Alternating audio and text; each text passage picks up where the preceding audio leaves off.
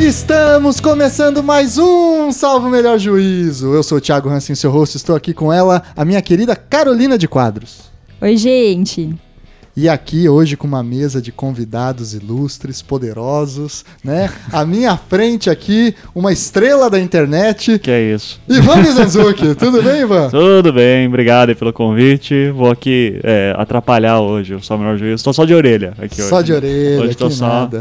aqui para aprender. Obrigado pelo convite. Eu que agradeço, Ivan, Ivan lá do Anticast. E tá aqui especialmente pelo Projeto Humanos, né? Que tá fazendo um sucesso bem importante aí na internet, retratando casos da guerra da Síria, a questão dos refugiados, do dos conflitos no Oriente Médio e assim por diante. E para falar de mobilidade humana e direito, que trata da questão da imigração, de tráfico de pessoas, de refugiados e toda essa situação, a gente trouxe dois especialistas no tema.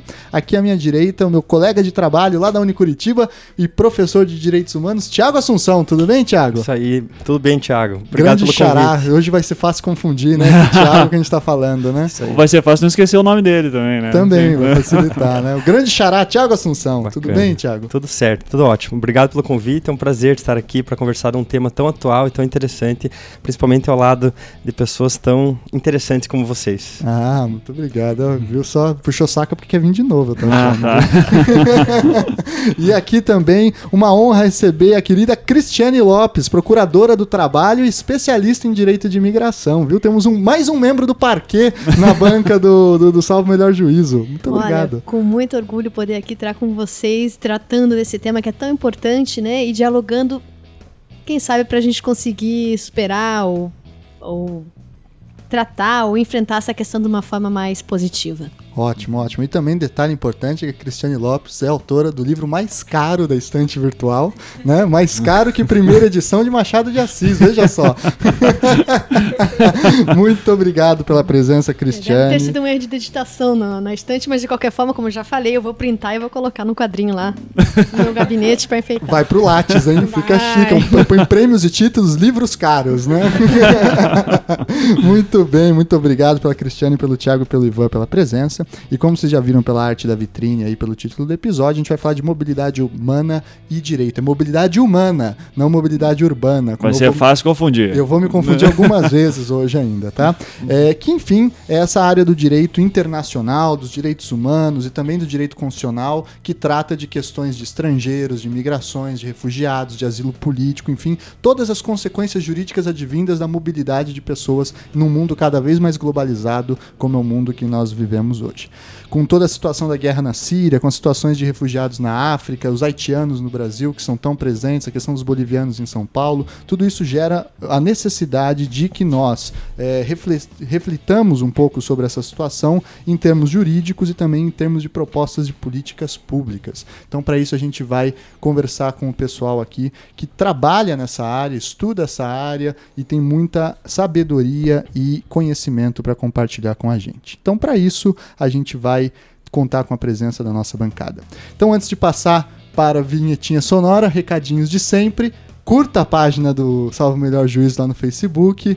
Assine o feed. que mais? Você que tá há 30 anos nessa história, Ah, conta né, umas aí. Eu, eu recomendo pros amigos, né? É- Recomende pros amigos. Isso é super importante. Mande e-mail para Mande e-mail. contato salvomelhorjuiz.gmail.com, né, Uhum. que a gente sempre responde. Então, muito obrigado. Vamos lá para esse papo.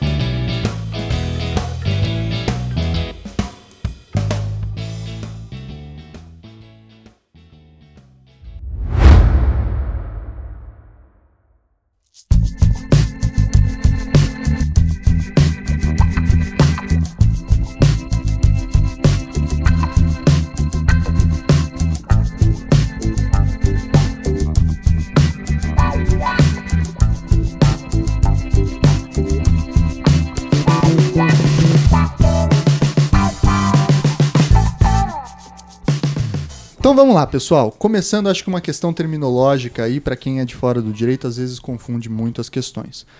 Qual que é a diferença entre imigrante, refugiado, pessoa com asilo político, eh, pessoa com asilo humanitário, pessoa detentora de visto humanitário, Apátrida. apátrida, enfim, são muitos termos que, para quem é de fora do direito, parece que é tudo a mesma coisa, né? Inclusive, eu já, já quero interferir dizendo que eu tenho muito interesse em ser apátrida ultimamente por conta de certos eventos políticos, né? E, e, assim, a Mas a ideia. ONU não permite, é, é, só um a sonho. ideia de não ter nacionalidade eh, ultimamente tem me atraído bastante, sabe? Então, é, de repente, se puder me explicar isso depois, eu Ser um agradeço. sem pátria e sem patrão, Exatamente. como falavam os anarquistas lá no início do século XX. Muito bem. Tiago, explica mais ou menos pra gente como que é a diferença desses conceitos, desses termos, etc. Bom, eh, eu acho importante começarmos justamente diferenciando alguns conceitos elementares, né? Eh, uma diferença essencial que, que é importante nós percebermos é que existem as, os migrantes em geral, né, as migrações, que é uma coisa muito antiga, desde que o mundo é mundo, o ser humano se desloca pelo globo, né, enfim, é, é, vai morar em outros lugares, casa com alguém de outra nacionalidade, vai estudar fora, vai trabalhar em outro país. É, da, dos deslocamentos forçados, né, as migrações forçadas, é, que sempre é, importam aí um, um, uma característica de coerção. Então, uma coisa é o sujeito que resolve emigrar para emigrar, né, ir para outro país é, e, e, portanto, se tornando um imigrante por vontade, por desejo, por interesse. E outra questão é alguém que é obrigado a, a a sair do seu país, seja por uma perseguição, né, por uma, um conflito armado, né, que ele é obrigado então a abandonar a sua casa. Então é, surge é, a, a, ideia de asilo. Né? Uhum. Asilo que é um, um, uma ideia que existe desde a Grécia Antiga, no, no, no direito romano, aquele sujeito que fugiu por, por, determinado motivo do seu local de origem e pede abrigo, né? justamente asilo em outro local. Sim. E daí ele recebe uma proteção e passa a integrar ali aquela sociedade. Esse, esse instituto jurídico do asilo foi evoluindo ao longo do tempo. Né? E chegou ao ponto de ele ser é, institucionalizado no nosso continente, aqui na América Latina, quando se criou o conceito de asilo político. Diante das instabilidades políticas do nosso continente, muitas pessoas eh, eram perseguidas por motivos políticos, iam para outro país e daí se resolveu eh, criar uma proteção específica para essas pessoas. Né? É uma criação latino-americana, então, a ideia de asilo político? A ideia de asilo político, a ideia de asilo em geral existe há muito tempo, né? Uhum. mas começou a ser institucionalizado eh, juridicamente na América Latina. Olha só. É. Em que período? Isso no final do século XIX, mais ou menos, né? É, são adotados vários tratados é, regionais de, de, de proteção, é, de construção do asilo político, né? Isso mesmo antes, então, de surgir a ideia de refugiados, né? A ideia de refugiados surge principalmente a partir da Primeira Guerra Mundial, com a, com a Revolução Russa. Né? Ali é, já há assim, um contingente grande de pessoas que, que fogem é, por perseguição. Né? E nesse contexto, a, a recém-criada Liga das Nações, a partir de 1919, começa a tentar lidar com essa, com essa problemática. Né? Uhum. Então se criam órgãos internacionais para é, buscar uma proteção específica a essas pessoas. Né? E, obviamente, é, depois do, do Holocausto, a Segunda Guerra Mundial, onde mais de 40 milhões de pessoas são obrigadas a fugir, né? Uh, na Europa principalmente, acontece é, a criação da ONU né?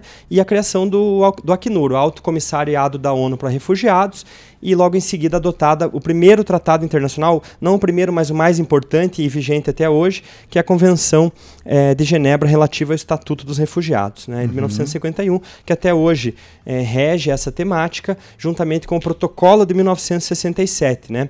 E já entrando um pouquinho aqui nessa, nessa parte, a Convenção de 51 ela tinha uma falha grave ela tinha uma limitação temporal e uma limitação geográfica.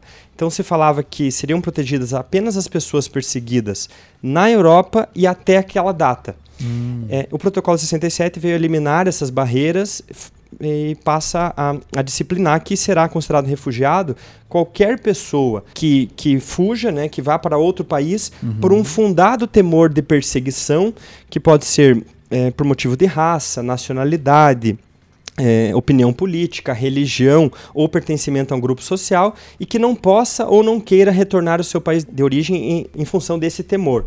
Então, eh, a, con- o protocolo 67 diz que qualquer pessoa nessa situação, em qualquer parte do mundo, obviamente, desde que o- eh, esse país onde ela assinado, busca o refúgio tenha né, assinado e ratificado. ratificado o tratado. E o Brasil, ele ratificou esse tratado? Ele, ele é recepcionado pela nossa, pelo nosso ordenamento? Como que se dá isso? Sim, o Brasil é signatário da Convenção de Genebra dos Refugiados, né, do Protocolo 67 também, e eh, possui uma lei própria de refúgio, que é a Lei 9474 de 1997, que é considerado uma lei bastante avançada no que diz respeito à proteção dos refugiados. Tá. Então a gente consegue entender assim que é, imigrante e refugiado, a principal diferença é a condição de ter se imigrado, emigrado forçadamente ou voluntariamente. Esse é o principal critério de diferenciação jurídica da aplicação dos dois institutos. Né? Exatamente. Quando o Tiago contava da história, né, do refúgio, eu me lembrei do quanto é difícil você emplacar ações humanitárias, né?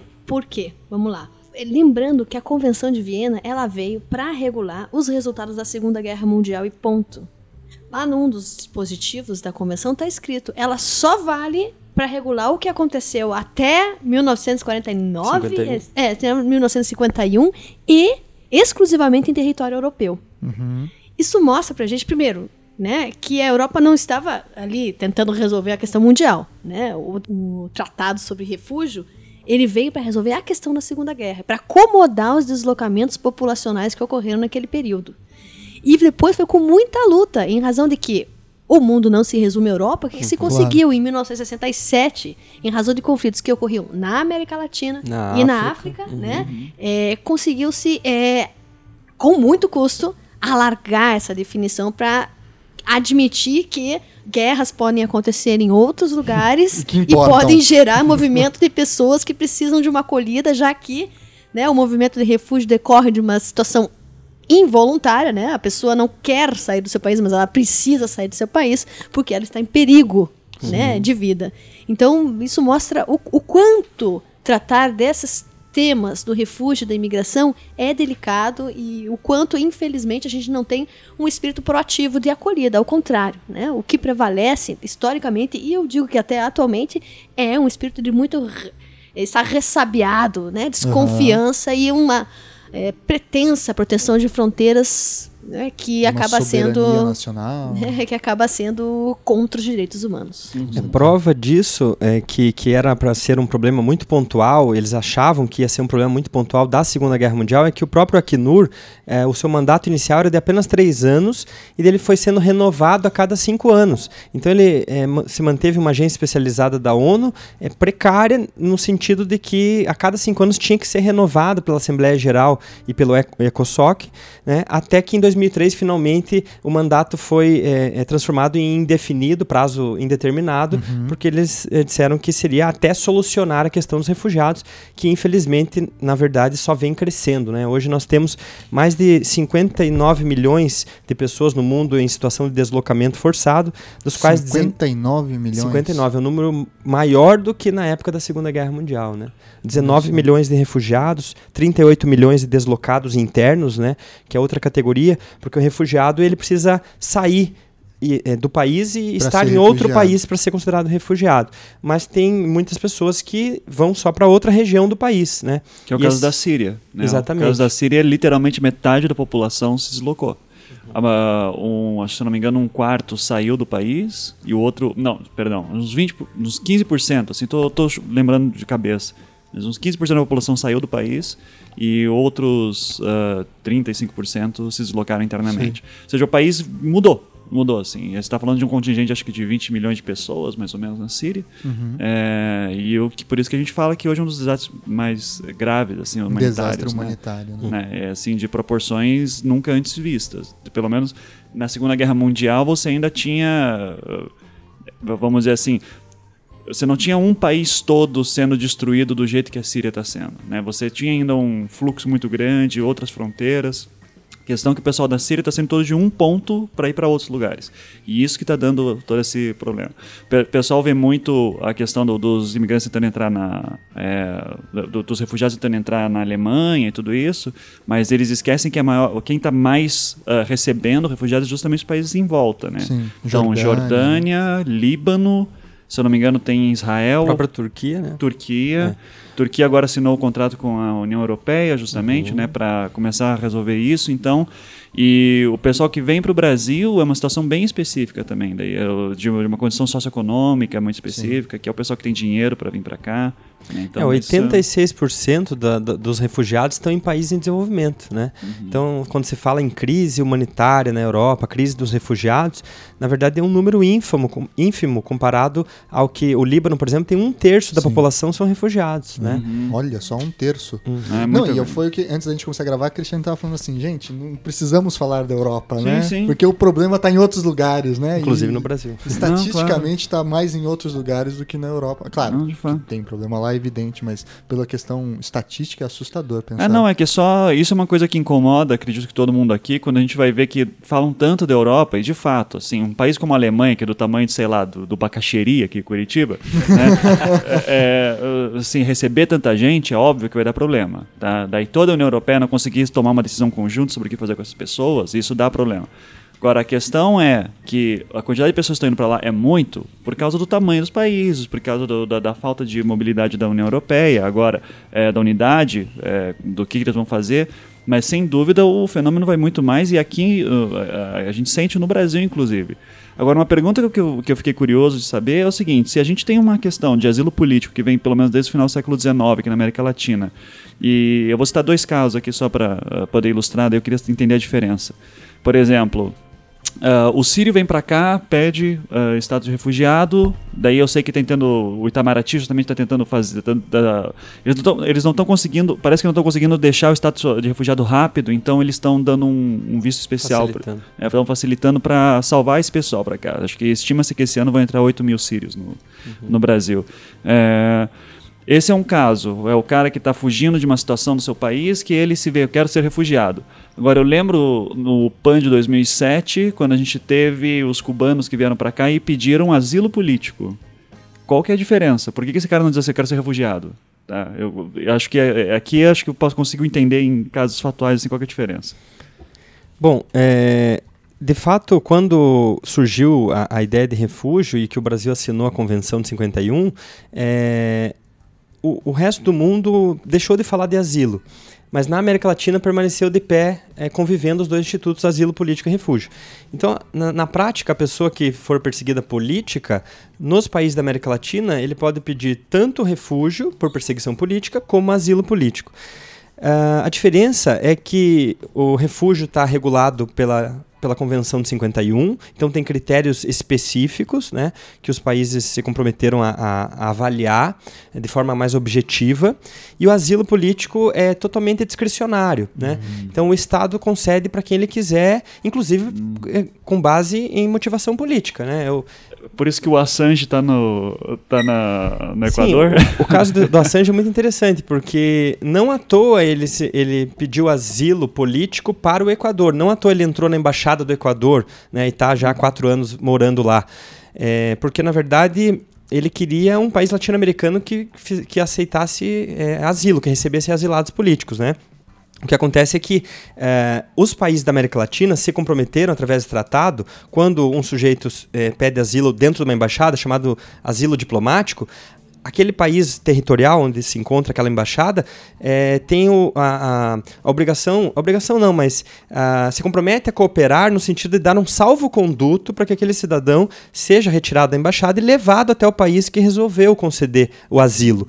No caso do Assange, quando eh, ele, eh, o governo equatoriano pediu para o Reino Unido esse salvo-conduto, dizendo que tinha concedido asilo político para o Assange, o Reino Unido disse que não eh, desconhecia isso, né, que, que não, não- nunca ouviu falar, e fez mais, disse que eh, poderia inclusive entrar na embaixada para capturar o Assange, o que motivou inclusive uma reunião da Organização dos Estados Americanos, né, um repúdio de, toda- de toda a América Latina, porque isso seria impossível de, aco- de acordo com a Convenção de Viena lá sobre relações diplomáticas. Uhum. Nesse sentido, então, a gente pode pensar que aquelas pessoas que não têm os requisitos para serem refugiadas, elas podem estar abarcadas por esse outro instituto que é o do asilo político, Sim, é, daí na tem ausência outro, dos requisitos. sim, um, um exemplo interessante é, que foi muito comentado. e Eu também acho que não é muito tema aqui porque é um caso bem complexo, mas o caso do Cesare Battisti, né? o- que o it- italiano que, que veio, é, que ficou no Brasil, tal, é fugiti- fugitivo da justiça italiana. É, teve toda uma questão de extradição, tal, que não vem ao caso, mas ele é, solicitou refúgio para o Brasil. Né? E o CONARE, que é o Comitê Nacional de Refugiados, o órgão do Ministério da Justiça que concede ou não refúgio, disse que tecnicamente não, ele não, é, não podia ser considerado refugiado. Mas ele recorreu ao ministro da Justiça, Tarso Genro, né, que resolveu conceder refúgio. Então, é, depois ah, alguns analistas disseram esse caso não era para ser refúgio, é, seria tecnicamente mais correto se fosse asilo, porque daí o governo brasileiro não precisava explicar nada para ninguém. Eu, eu decidi porque eu tenho a discricionalidade para decidir em, por motivos políticos, né? Agora o refúgio daí vai ser analisar, vão ser analisados critérios, né, já previstos na legislação internacional e na lei do refúgio para saber se é ou não é.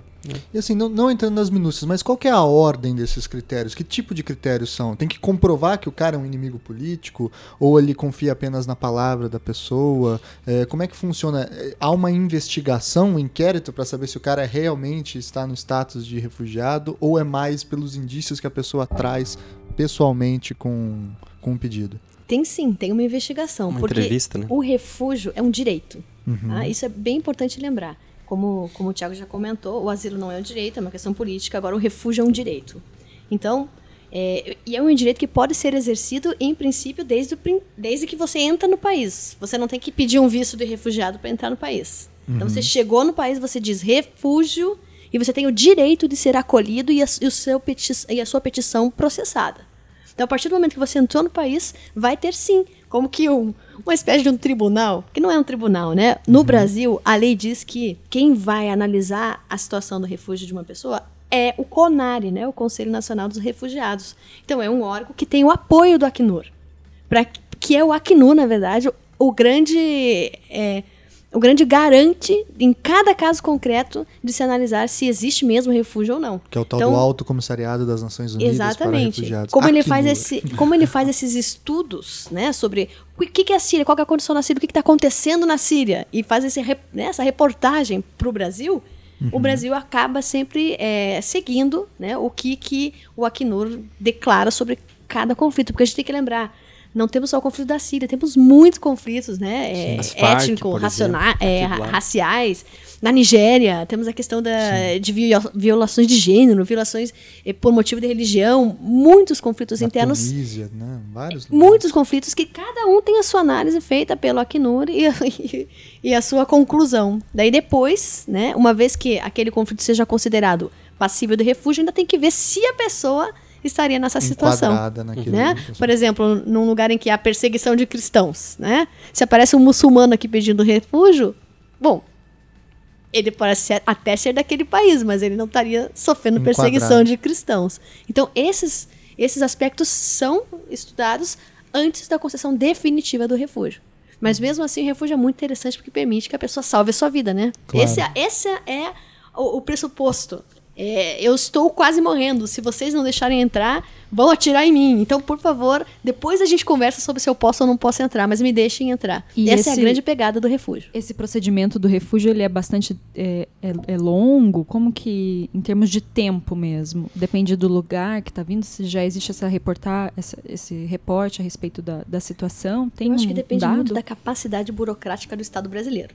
Tá. Né? É, por exemplo, muitos haitianos entraram no Brasil pedindo refúgio. Né?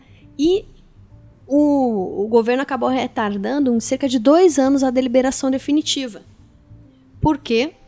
Aí veio a questão política envolvendo a situação dos haitianos. Né? Os refugiados haitianos, na verdade, refugiados estricto senso não são. Então o governo precisava dar uma resposta e por isso foi represando os pedidos dos haitianos, né? Os haitianos chegaram, tiveram, como eles dizem, quando entram no Brasil, refúgio, né? Por favor, ajudem. Eles têm o direito de entrar, eles ganham um papelzinho que eles permitem trabalhar em igualdade de condições contra, com o cidadão brasileiro.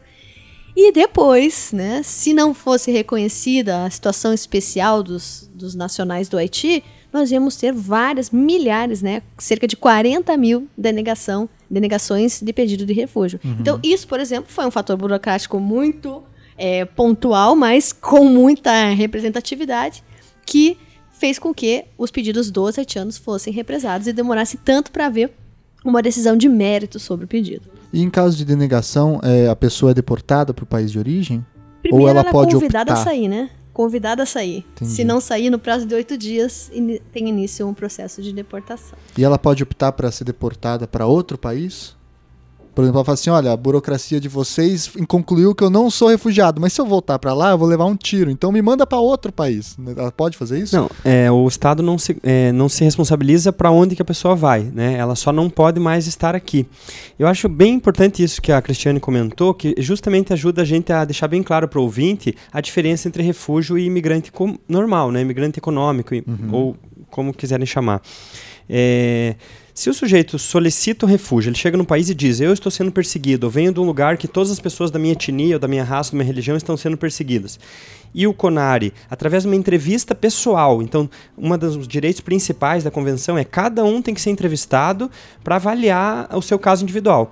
Se eh, se considerar que ele não é perseguido, que não faz jus a, a essa proteção do refúgio, de fato ele é um imigrante comum tentando se passar por refugiado. Então, ou ele tem, apresenta o visto de estadia, ou ele vai justamente ser deportado, né?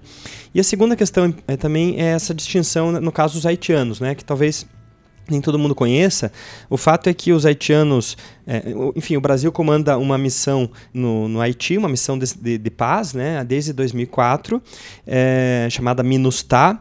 Por esse motivo, o Brasil ficou muito conhecido lá, né? Aí, quando teve um terremoto ah, em 2010 que matou mais de 200 mil pessoas e um milhão e meio de desabrigados, os haitianos, é, por essa necessidade extrema, começaram a vir para o Brasil.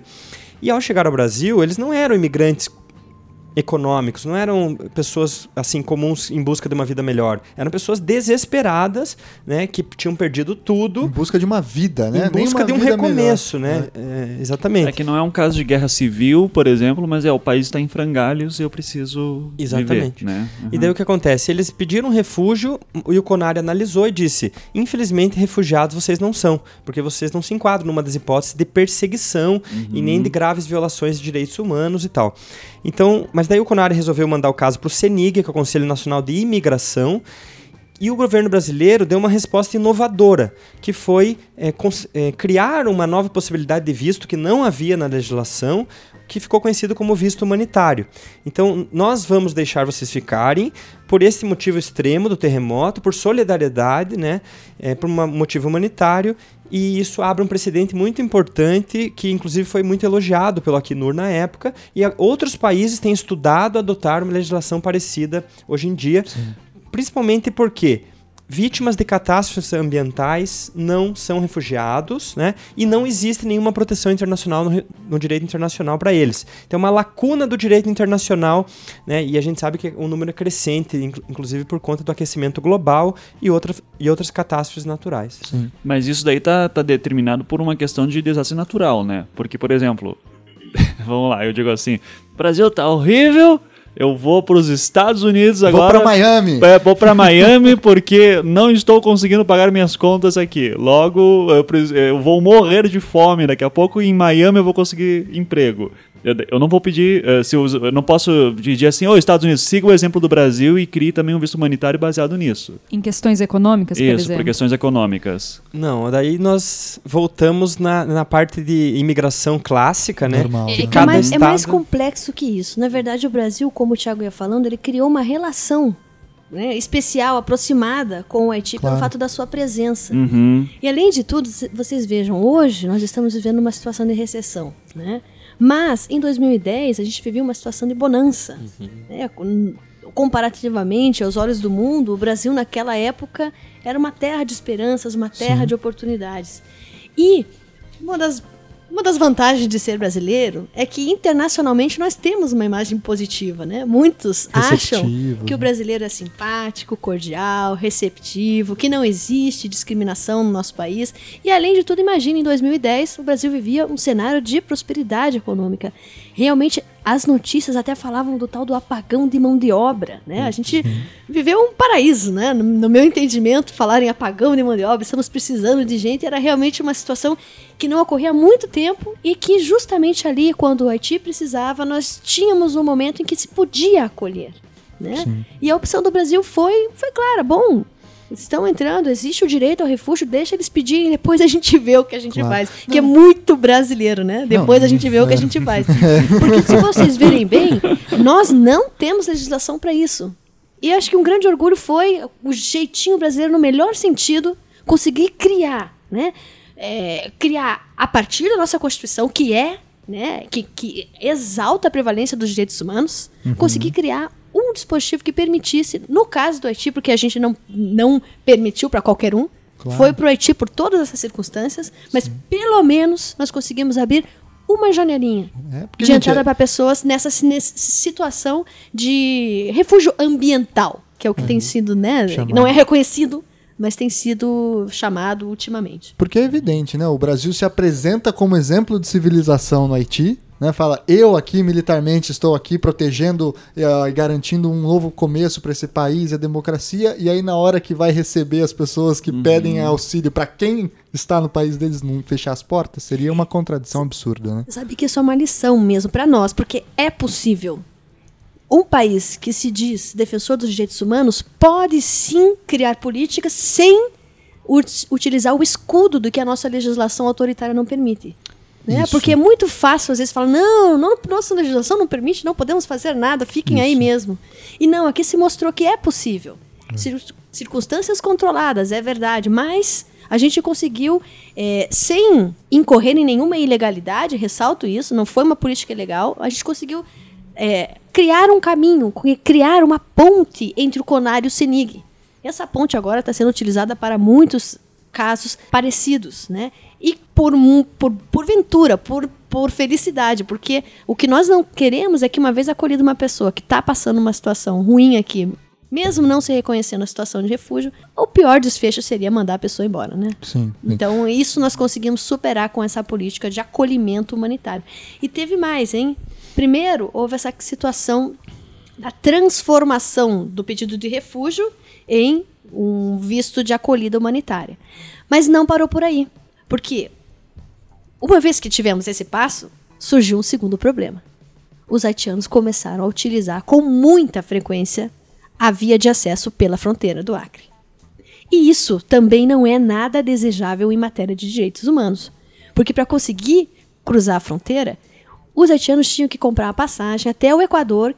Por que até o Equador? Porque o Equador ele adota uma postura de entrada livre, então não pede visto para os haitianos. Então eles compravam uma passagem até o Equador e do Equador eles tinham que ir pela selva para chegar Olha até só. o Brasil. Então eles passavam pelo Peru, eram extorquidos no caminho, chegavam com as calças na mão porque não sobrava nada. E eles chegavam a gastar 15 mil reais para chegar nesse país. Pagavam os coiotes. né? Pagando coiotes e, e- e pagando pelo transporte mesmo. Imagina você tem que andar pela selva para chegar no país. Isso também não podia ser. E né? muitas pessoas com ensino superior, com profissões, Uhum. né? Enfim, é, porque, enfim, para gastar todo esse dinheiro para fazer essa transição também, não vieram os paupérrimos do Haiti, né? Porque, sobretudo, os paupérrimos mesmo morreram no terremoto. É, a né, em primeira onda, a primeira, eles têm as ondas migratórias, né? A primeira onda migratória dos haitianos, se não me engano, são justamente o pessoal com ensino superior e tudo isso. Daí depois tem uma segunda onda, que daí vai ser ma- mais mão de obra, e daí e vai indo. E vai. Né, acho que vocês entendem melhor do que eu. Daí foi- a população foi normalizando mesmo, né? Uhum. Igual no Brasil a gente tem mais pessoas com menos formação.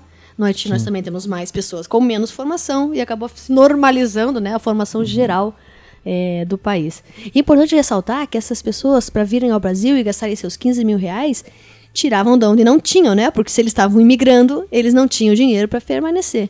Então o que aconteceu? Uma, uma situação de endividamento. E endividamento não com o sistema bancário, que já é um, problema. sistema que cobra juros e que deixa as pessoas numa situação delicada. Não, pior, né? Os haitianos estão, estão continuam endividados com agiotas e com Coiotes, com coiotes, né? E o, o que, que eles têm às vezes é, de pagar é com os parentes que ficaram no seu país. Então a necessidade de ganhar dinheiro, né? É, é muito grande, a necessidade de mandar dinheiro para ti é muito grande porque tem uma dívida sendo cobrada e tem pessoas vulneráveis no país, né? Que podem ser vítimas de ações de cobrança, né? Que com resultados inesperados. Então fazer alguma coisa pelo Haiti e impedir que esse segundo problema persistisse era essencial. Uma e isso foi obrigação. feito no Brasil também. Né? Depois de muito trabalho, o que, que se chegou? Chegou-se a é, um acordo com a Organização Internacional para as Migrações. Hoje, né, o haitiano não precisa mais tentar fazer isso, essa loucura para entrar no Brasil. Né? O que, que ele faz? Ele pode ir à embaixada do Brasil no Haiti e solicitar o seu visto humanitário desde lá. O que, é, convenhamos, é muito mais fácil. E nós, a capacidade de atendimento de vistos pelo governo brasileiro foi aumentada. Antes se dava 20 vistos por, por mês, hoje se dá 200 vistos por semana.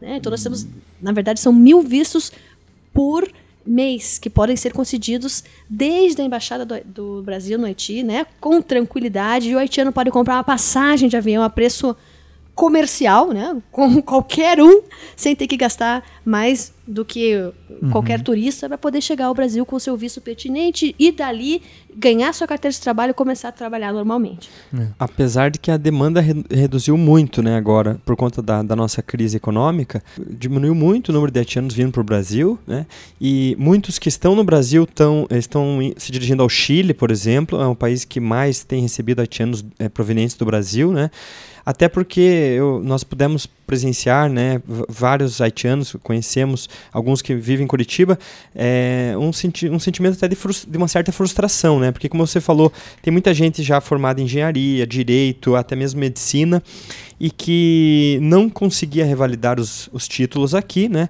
Então, nesse sentido, até destaco uma iniciativa super é, importante da Universidade Federal do Paraná, né? Uhum é, capitaneada pelo professor José Antônio Pérez Gediel, Gediel, que é um projeto Hospitalidades lá, onde eles criaram é, justamente uma resolução da universidade tentando facilitar né, e permitindo tanto a revalidação de títulos é, das pessoas nessa condição, como o reingresso, para que elas é, possam retomar os estudos, exatamente.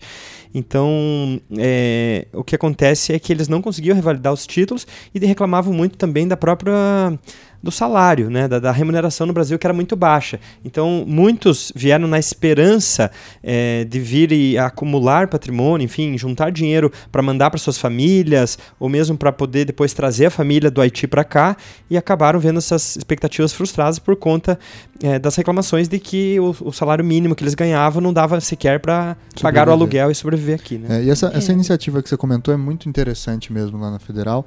Eu dei aula para alguns haitianos lá e a situação de você ver é, pessoas que nessa condição fugiram do seu país para tentar sobreviver, né? E se esforçando para voltar a estudar. Sem contar que tem algumas cenas curiosas, né? Você está corrigindo aquele bloco gigantesco de prova, de repente vem uma prova em francês. Aí você fala, e agora? Como é que eu resolvo, né? Mas você vê assim o esforço dessas pessoas Sim. que estão do outro lado, né? Do, do continente, tentando hum. recomeçar a vida mesmo. Pois é, e olha, eu queria retomar é, que eu falei que houve, né, duas ondas, né? Primeiro, o reconhecimento de que eles podiam permanecer, depois a facilitação da entrada. Mas agora nós temos um terceiro problema. Talvez seja até de ajudar a sair, né? Porque uhum. infelizmente o cenário mudou e nós temos duas questões que afetam duplamente o haitiano. Primeiro, a recessão no Brasil, né? Uhum. Isso está gerando desemprego. E segundo isso, veio já antes a alta do dólar. Em 2010, a gente tinha um dólar a menos de dois. Então o haitiano conseguia mandar em dólar pelo menos o dobro do que ele está conseguindo mandar hoje. Foi um baque tremendo na imigração. Né? E, o, e, o, e vejam o que é pior, né? A pessoa já estava endividada, ela precisa cobrir a dívida para poder sair do país. Uhum. Então hoje nós temos uma nova situação e uma catástrofe humanitária pode estar prestes a ocorrer aqui dentro mesmo do país, porque os haitianos não estão conseguindo se sustentar estão perdendo os empregos, não estão conseguindo mandar remessa e não estão conseguindo nem sair. E tem os seus familiares sob a mira das armas dos coiotes lá no Haiti, cobrando a dívida. Né? Eu tenho então... atendido semanalmente na Procuradoria trabalhadores haitianos que são dispensados sem o pagamento dos seus direitos trabalhistas e eles vêm pedir, eles vêm implorar para que haja algum auxílio para que eles possam receber alguma coisa para poder sair do país. Qualquer coisa, eles estão fazendo qualquer negócio para poder sair do país.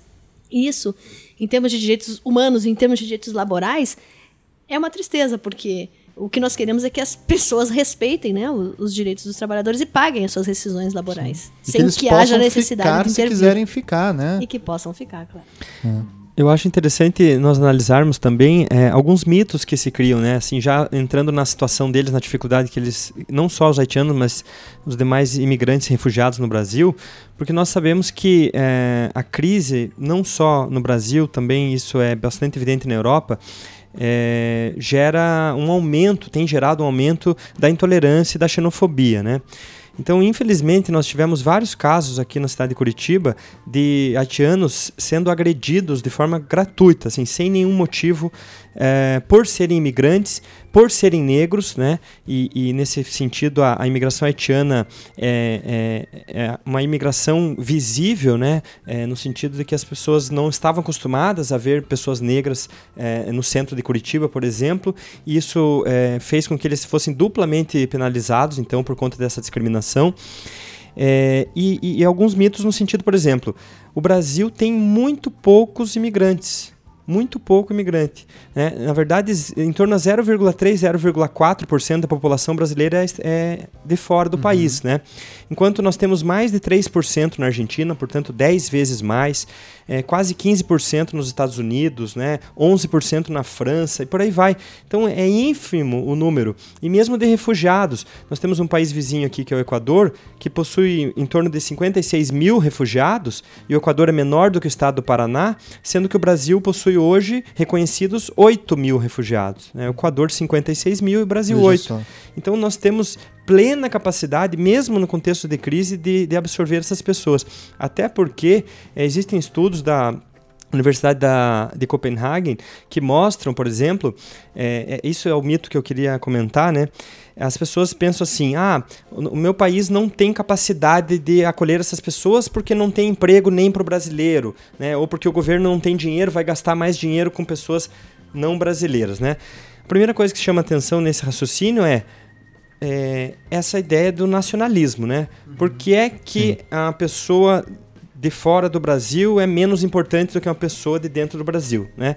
Nós conseguimos falar hoje de forma muito fácil pelo WhatsApp com qualquer pessoa do globo, né? O mundo é hiperconectado, Facebook e tal, e a gente ainda fica apegado a esse conceito de soberania de Estado-nação para excluir as pessoas de fora, né? É, sendo que está cheio de brasileiro no exterior também, né? Desde sempre, que fiz, como, inclusive voltam, compram casa própria com esse dinheiro. E então o que, que, que mostra esses estudos? Que normalmente os imigrantes vêm com uma grande disposição de trabalhar, muitos com dinheiro para investir e empreender, né? É, mesmo os de baixa qualificação é, acabam gerando uma competição positiva no mercado de trabalho, no sentido de que acabam, é, mesmo no contexto de baixo nível de emprego, é, forçando as, as pessoas nativas da, da, daquele lugar a buscar, a se especializar, a se capacitar e a buscar empregos um pouco melhor aqueles empregos que o, o, o, estrangeiro, até por não conhecer bem a língua, não poderia desenvolver. Né? Então isso gera é, é, maior produtividade. É, sem contar que a chegada deles, por exemplo, os refugiados agora é, na Europa, né? Eu vou citar esse exemplo da Alemanha. É, muita gente pensando, nossa, Angela Merkel foi muito solidária a, a aceitar receber tantos refugiados. Só em 2015 foram 800 mil pe pessoas que a Alemanha recebeu. Mas na verdade existem cálculos, né? E os alemães são muito bons né, na parte de planejamento, né? E cálculo, como todos sabemos, é, que mostram que eles precisam dessas pessoas, seja para é, aquecer a economia, seja para pagar impostos, seja para é, sustentar a previdência social, porque o número de a população vem decrescendo na Alemanha, uhum. então as, são jovens que vêm com vontade de trabalhar e que e acabam ajudando o próprio Estado alemão.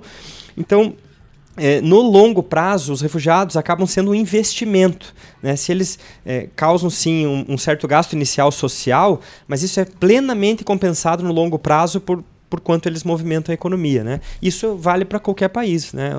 Eles não vêm roubar emprego de brasileiros como muita gente pensa, mas Com complementar. Né? Uhum. Parte dessa xenofobia aí, desse, dessa questão, vem também do fato de que a legislação que regulamenta a questão dos estrangeiros no Brasil ainda hoje é o Estatuto do Estrangeiro que é uma herança maldita da ditadura militar, né? É um dos documentos aí que um dos entulhos do nosso regime autoritário que se mantém em vigor. E a gente vinha conversando antes da gravação sobre o fato de que tem uma, um novo projeto de lei no Congresso parado, né, para renovar essa legislação. Qual que é o problema dessa legislação da ditadura militar e, e o que, como que se busca solucionar essa através dessa nova legislação? A nossa legislação, o Estatuto de Estrangeiro, ela foi otorgada, foi um, é um decreto-lei, né? não foi uhum. aprovada, ela foi otorgada pelos militares em 1980, em plena ditadura militar. E naquela época havia uma ideia de que o estrangeiro era inimigo, que o estrangeiro era o comunista que vinha se disfarçar no Brasil para provocar agitação. Então, na perspectiva do Estatuto do Estrangeiro, há alguém de quem se deve desconfiar. A gente escuta isso às vezes na mídia. Oh. né? Exatamente, Os nós haitianos estamos, que trabalham para um partido, Guerrilheiros que tá. Nunca essa questão esteve tão atual como hoje. né? É. Infelizmente, o, Bra- o Brasil está sacudido por um terremoto, né? um terremoto institucional, um terremoto de valores, um terremoto de ideias, que tem gerado atitudes reacionárias, né? um, um brotes de xenofobia, de é, Racismo, de racismo, de saudosismo com a ditadura, trazendo novamente essas questões relacionadas com o estrangeiro à voga.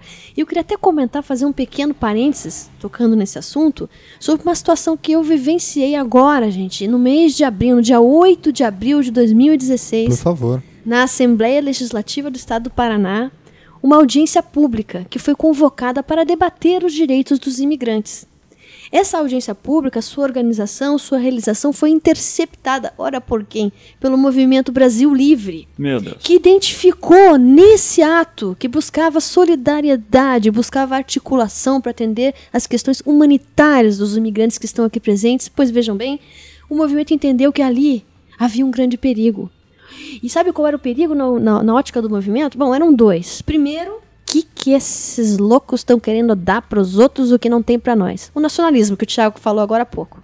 E o segundo período? Ah, esses políticos não podem estar convocando uma audiência por outro motivo que não pegar esses votos desses imigrantes e ganhar as próximas eleições. Ah, sim, claro. Porque com Então- 0,3% da população você elege qualquer presidente da república, né? Opa, opa, opa, imigrante não vota! Opa! Esse é outro detalhe, né? Então vocês vejam, um movimento extremamente equivocado veio com o objetivo de não permitir que essa audiência pública se realizasse.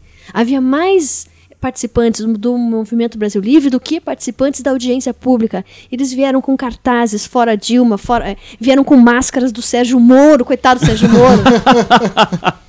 até, até isso, O até melhor até do isso, Brasil é o cartazes brasileiro. contra o imigrante e queriam e hostilizaram a- a- a- as Os autoridades, os imigrantes, baseados em duas graves né, duas graves suposições equivocadas, né? Porque primeiro, primeiro, essa questão sobre se não tem para mim, como é que eu vou dar para o outro? Essa questão é insolúvel. Nunca vai ter Nunca vai ter suficiente, todo mundo. nunca vai ter. Então, se a gente querer responder essa pergunta, ela já está respondida. Como diz o ditado É, não. do início do século XX, o patriotismo é o re- último refúgio dos canalhas, né? Uhum. Não nos esqueçamos disso, Eu, né? eu queria até complementar com uma coisa bem prática. Eu, eu pensei vindo para cá. As pessoas acham que, que a luta é por direitos especiais para os imigrantes, para os refugiados, quando na verdade a- a- o que se luta é que eles tenham o mes, os mesmos direitos, né? O mesmo acesso. Menos até, porque não pode votar, não Sim. pode fazer concurso público, E daí, né? assim, é, é, tornando bem prática a questão, né? É, é, esse discurso, né, de, de que não tem para nós, como é que vai ter para eles? Vejo que o número é ínfimo, como eu comentei, né? E, e- e isso na prática se traduz em quê?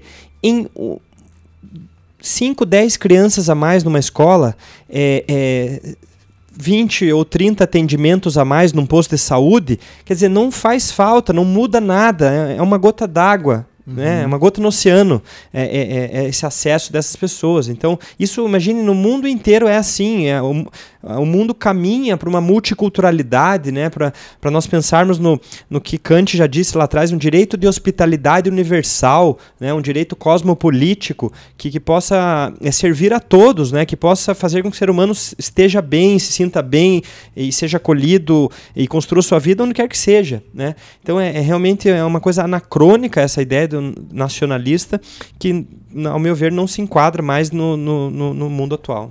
E, e esse novo projeto de lei, ele visa mudar isso em que medida? Vocês sabem, mais ou menos? Vejam bem, e- e você tocou também num ponto muito importante. Por quê?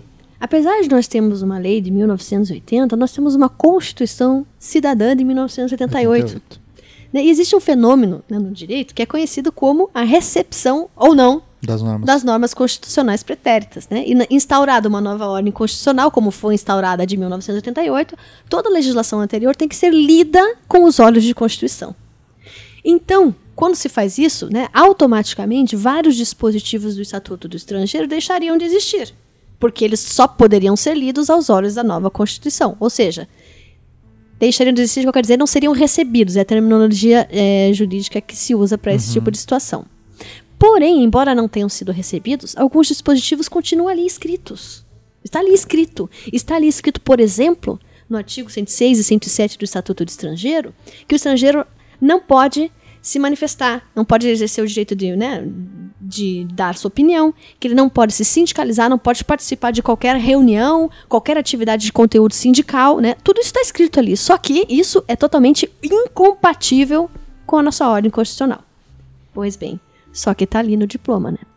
E daí quem não estudou a Constituição direito pode ler o Estatuto do Estrangeiro e achar que aquilo lá é válido. Parece até difícil de acreditar. Mas está acontecendo hoje. Hoje. Eu até tenho um caso aqui, eu não sei se Cristiane conhece, que é o caso da professora Maria Rosário Barbato, da UFMG, professora de Direito do Trabalho, que recebeu uma intimação da Polícia Federal para comparecer, para dar explicações, pelo fato dela, como professora de Direito do Trabalho, ter participado de movimentos é, políticos, né, de sindicatos, militando em sindicatos e, e, participando das discussões de sindicatos. Meu Deus do céu da professora de Direito do Trabalho, o que, que uma pessoa espera? faz parte do trabalho dela discutir sindicatos, faz parte do trabalho dela auxiliar a formação de sindicatos, é parte do, do ofício dela, e baseado no Estatuto do Estrangeiro que a Polícia Federal convocou essa professora de Direito do Trabalho da UFMG, que é italiana, né? Esse é o, o principal uhum. ponto. Então, rememorando os italianos anarquistas lá do início do século XX, parece que realmente não estamos voltando aos anos 90, mas aos anos 10, talvez, né? em alguns pontos. Uhum. É, há uma proposta eh, de mudança na legislação, né? Então, assim, é, já faz um bom tempo, já tramitaram vários projetos e tal, mas é, eu gostaria de destacar dois. Né? Então, em 2014, o Ministério da Justiça é, montou, né, convocou um, uma, uma comissão de especialistas para pensar uma nova legislação migratória no Brasil. E essa legislação, assim, essa, essa comissão, desculpe, com grandes nomes, né? Professor André de Carvalho Ramos, da USP, professora Deise Ventura, professora Vanessa Berner, da UFRJ, é, eles montaram uma lei muito avançada, um projeto de lei, né? um anteprojeto de lei, na verdade que é, coloca o Brasil de acordo com os tratados internacionais de direitos humanos que, que, o, que o país assinou, né? substitui a palavra estrangeiro por migrante, porque a própria palavra estrangeiro estigmatiza, né? Uhum. E, e, dá essa ideia de é, forasteiro, de fora, diferente, né? Que não faz parte da nossa comunidade. Então, é, é um migrante.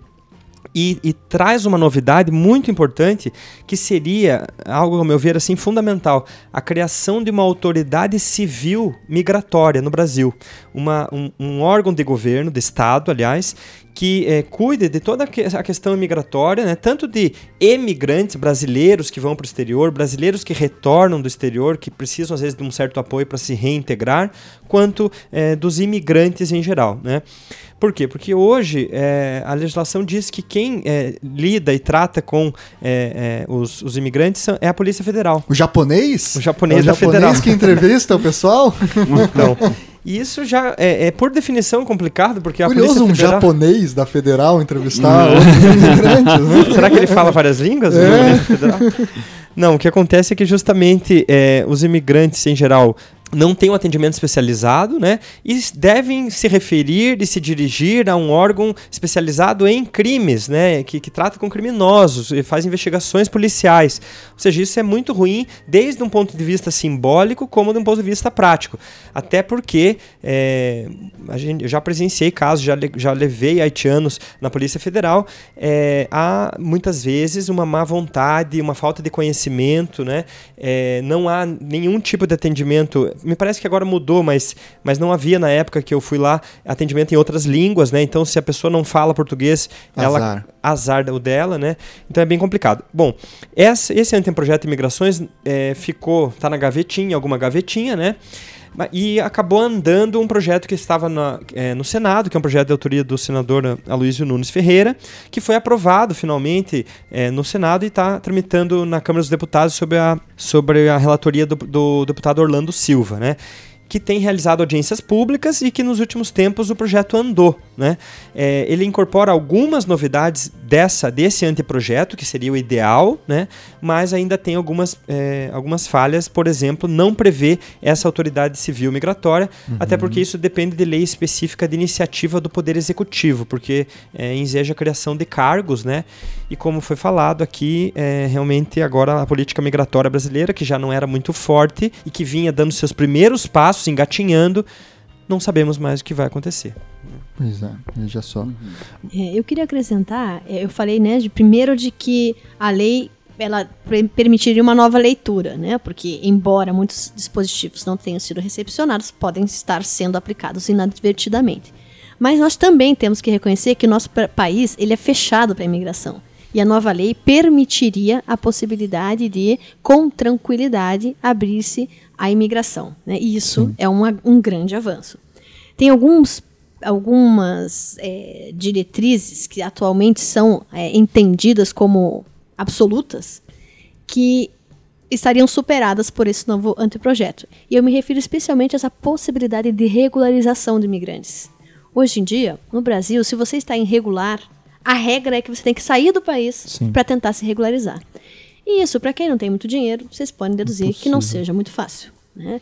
Então, a grande pedida, isso é questão lógica, é que você possa, mesmo tendo incidido numa irregularidade administrativa, não ter que pagar essa pena de sair do país, né? Que é como assim, ó, oh, viu, você fez errado, agora saia, volte e comece tudo de novo. Você não pegou esse carimbo, então é. volta pro Haiti. É. É, então, isso, isso realmente é trote. Eu, eu, costumo dizer que a nossa legislação, ela tem muitos trotes para os migrantes. Sim, Pegadinha, sim. isso não tem cabida. É, eu tenho um grande amigo que, ó, veja só, alemão e engenheiro mecânico. Tem coisa mais estereótipo que isso, né? O cara assumiu todos os estereótipos. Aí ele veio para cá porque começou a namorar e casou com uma brasileira, amiga nossa.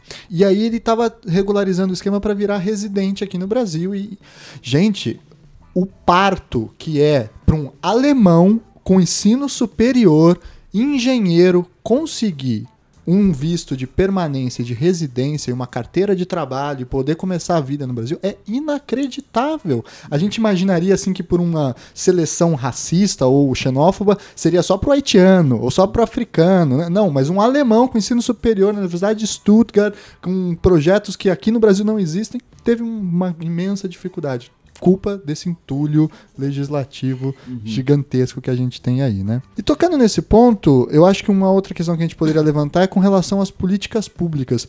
Apesar da lei, vamos dizer assim, apesar da lei, o que, que é possível de ser feito pelo Estado brasileiro para facilitar a vida dos refugiados e dos imigrantes, para incluí-los, para absorvê-los no nosso mercado de trabalho, na nossa cultura, ou não, para também que eles permitam manter a cultura deles, a religiosidade deles? Como é que a gente consegue, enfim, com que eles mantenham uma vida é, honesta, democrática e plural aqui no Brasil? Que políticas a gente pode usar?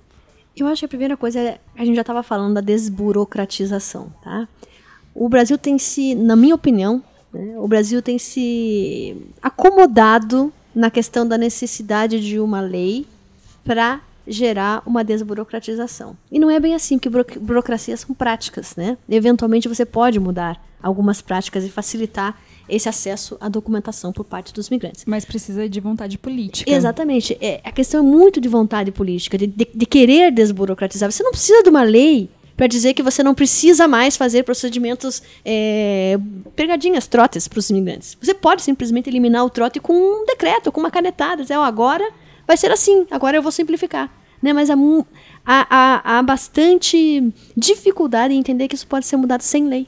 Né? E a lei, vocês vejam bem, a lei traz princípios. O anteprojeto que está sendo discutido traz princípios, mas ela não diz o roteiro que vai ter que ser seguido na tramitação do visto. Então a questão da vontade de desburocratizar ah, permanece sem solução, a não ser que a gente realmente assuma, eu quero desburocratizar, eu vou fazer isso. Pode ser que mesmo com lei nova a gente não consiga eliminar esse que é, na minha opinião, um dos principais problemas. Porque se você não consegue o acesso ao documento, o que acontece é que às vezes o migrante desiste ou ele acha que é superior às suas forças. Porque se já é difícil para nós, do Brasil, entender todas as nossas burocracias, imagine quando a gente está num país diferente. A gente não consegue mesmo captar a lógica. Ainda mais quando não tem lógica. Quando efetivamente não tem lógica. Pense, você é um imigrante, não fala direito a língua, foi na polícia e se informou. E é incrível, mas é verdade. A polícia, ela vai te dizer que você, imigrante, tem que ficar de olho na data em que vai ser publicado o, no Diário Oficial da União a tua permanência, porque daí você vai ter que entregar aquela notificação a um outro órgão para que esse outro órgão dê sequência ao seu Gente, quem pedido. lê o Diário Oficial da União, não sei, assessor legislativo, né? Ou alguém que trabalha com isso. Então, isso daí existe no Brasil, isso aí não está escrito na lei, mas a gente adotou essas, essas, essas táticas burocráticas para comodismo mesmo, para não ter que ir um no gabinete Não dá do pra outro mandar um entregar. e-mail, né? Não dá, Não. é. A questão da, da- do- dos meios informáticos não foi adequadamente incorporada. Poderia, né? Então, primeiro, né? Primeiro, primeiro de tudo, desburocratizar com vontade, né? Sim. Eu acho que uma outra questão também bem importante, assim, é, eu, por exemplo, já realizei alguns eventos acadêmicos na, na Unicuritiba sobre a questão de refugiados e imigrantes, né? E eu, um dia eu levei lá uma, uma refugiada síria de 25 anos, uma menina que está mais ou menos dois anos em Curitiba, que fala já português perfeitamente, super inteligente, interessada, trabalhando e tal sensibilizou muito os alunos, porque ela contou assim, né? Engraçado como a questão da língua, né? Quando ela pôde falar em português assim, ah, a bomba caiu do lado da minha casa, e daí caiu outra bomba, e daí eu tive que pegar tudo e, e fugir, porque vocês fariam a mesma coisa que eu, não é? Ela dizia, né? E, e daí a gente vê claramente o quanto o Brasil acabou sendo um pouco reconhecido lá fora por ter estendido a mão aos sírios e ter facilitado essa, essa vinda de refugiados sírios para cá, né? Inclusive, recentemente, o governo brasileiro disse até para os europeus, ó, vocês que estão recebendo bastante refugiados, se quiserem mandar um pouco para cá, então há uma tratativa nesse sentido, né, de reassentamento de refugiados aqui. Mas o que ela, o que a Miriam, essa, essa moça, eh, me falou foi o seguinte. É, minha, eu e minha família somos muito gratos pelo Brasil por ter nos acolhido, né? Assim, eu vi a mesma coisa de um médico sírio aqui, o Dr. Feras, que ainda não conseguiu revalidar o seu diploma de medicina, mas disse que o Brasil foi o único país que deixou ele vir com a família, né? Outros países, até o Canadá, Mesma disse coisa assim, que eu ouvi. Mesma É. coisa que eu ouvi. Ah, pode vir, o senhor é médico, pode vir, mas só o senhor, a sua família É. não. É, isso é uma coisa que eu escutei lá do Projeto Humanos do Ivan, Uhum. fazendo Jabá. Isso, que era uma coisa que mais acontecia, né? É que os países de primeiro mundo, né? Para usar esse termo, tanto quanto cheirando a mofo, ele só permite a entrada daquele portador do diploma de ensino superior. Todos Isso. os outros agregados familiares. É, assim, o Ahmed, que foi um dos sírios que eu entrevistei, ele diz que era por causa dele ser muçulmano. Que se você fosse cristão católico, permitiria. Daí é aquele negócio. Para verificar se isso de fato ocorre, sabe, você nunca vai conseguir uma declaração do consulado da Alemanha dizendo É porque é muçulmano não, é mesmo. porque é muçulmano, a gente não deixa entrar por meios legais mesmo. Claro. Então pega teu barquinho e vem pra cá. Então daí o que os sírios têm feito no caso que querem ir pra Alemanha, por exemplo, eles geralmente mandam o seu filho ah, mais novo, geralmente alguém que está numa idade de uns 16, 17 anos, é, mais novo não, mas que esteja assim uma certa autonomia e consiga aguentar ficar num barco no mar por horas, porque daí quando eles vêm na costa da Turquia, o navio chega, a gua- guarda costeira, eles foram o próprio barco, o próprio bote, porque daí é para uma convenção internacional que tem que ser salvo. Daí a Turquia vai lá, salva, leva para a Turquia e daí da Turquia eles vão fazer toda a trajetória lá do, ah, pela Grécia, Hungria, que daí eles fizeram o muro da Hungria. Aí vem aquelas cenas, o pessoal derrubando o muro e tal, e O correndo. cinegrafista que passou uma rasteira no refugiado com uma criança no Ah. colo. É, isso. Daí, quando esse menino che- de 16, 17 anos, que é menor de idade, ele tem que ser menor de idade, esse é o ponto. Daí ele chega na Alemanha, daí ele pode dizer, eu quero que meus pais venham. Meus pais têm que vir, eu não posso ficar aqui sozinho. É, esse é o negócio. É, isso se você pensar no núcleo familiar de filho, pai e mãe. Geralmente tem irmãos, tem primos. Parece quase uma solução brasileira, É, né? é, mas é. É um uso estratégico do direito, né? Não, estratégico É claro. disso. Daí o que acontece é que eles falaram que assim, o Brasil foi o único país que disse, não, vocês podem vir todo mundo. Assim, a gente, inclusive, foi impressionante como eles ficam emocionados de falar que o Brasil abriu as portas eh, e dizer assim, foi o único país que aceitou. Então, assim, qual que é o outro lado disso? Né? Na Alemanha, se você chega como refugiado, você tem assistência do Estado. Esse que é o lance. No Brasil só abrem as portas. Exatamente. Não paga nem a passagem. É, é isso mesmo que eu ia, que eu ia comentar, né? Então, a Miriam dizia, é, nós somos muito gratos ao Brasil por, por ter deixado que, que nós tivéssemos vindo. Mas não há nenhuma assistência, nenhum apoio e, como foi comentado, sequer informação né, é, de acesso aos direitos. Mesmo os direitos que eles têm garantido, eles não conhecem, não há uma cartilha, não há um, um- um programa governamental. Ou seja, é, de fato, essa integração local, né, que, que seria tão necessária para essas pessoas e que existem nos países de primeiro mundo, né, é, principalmente na Europa, na Alemanha, é, é, inexistente no Brasil. Né? É, as pessoas ficam à deriva mesmo e esse trabalho vem sendo desenvolvido por iniciativas voluntárias, principalmente de algumas ONGs, né, já uhum. com uma, uma, tradição nesse sentido no Brasil. É, eu destacaria aqui a Caritas, né, ligada à Igreja Católica, que tem em São uhum. Paulo o maior centro de acolhimento de refugiados, também no Rio de Janeiro, inclusive é, faz uma parceria com a Acnur e com o Conari, ajudando a entrevistar os refugiados e tudo mais. É, aqui em Curitiba, a Casla, né, a Pastoral do Imigrante, agora tem uma, uma ONG bem bacana lá em São Paulo, chamada ADOS, que está vindo para Curitiba também e que, vai, e que presta esse tipo de auxílio. Vejam, por exemplo, a, a questão de, de língua, né? É, aula de língua portuguesa.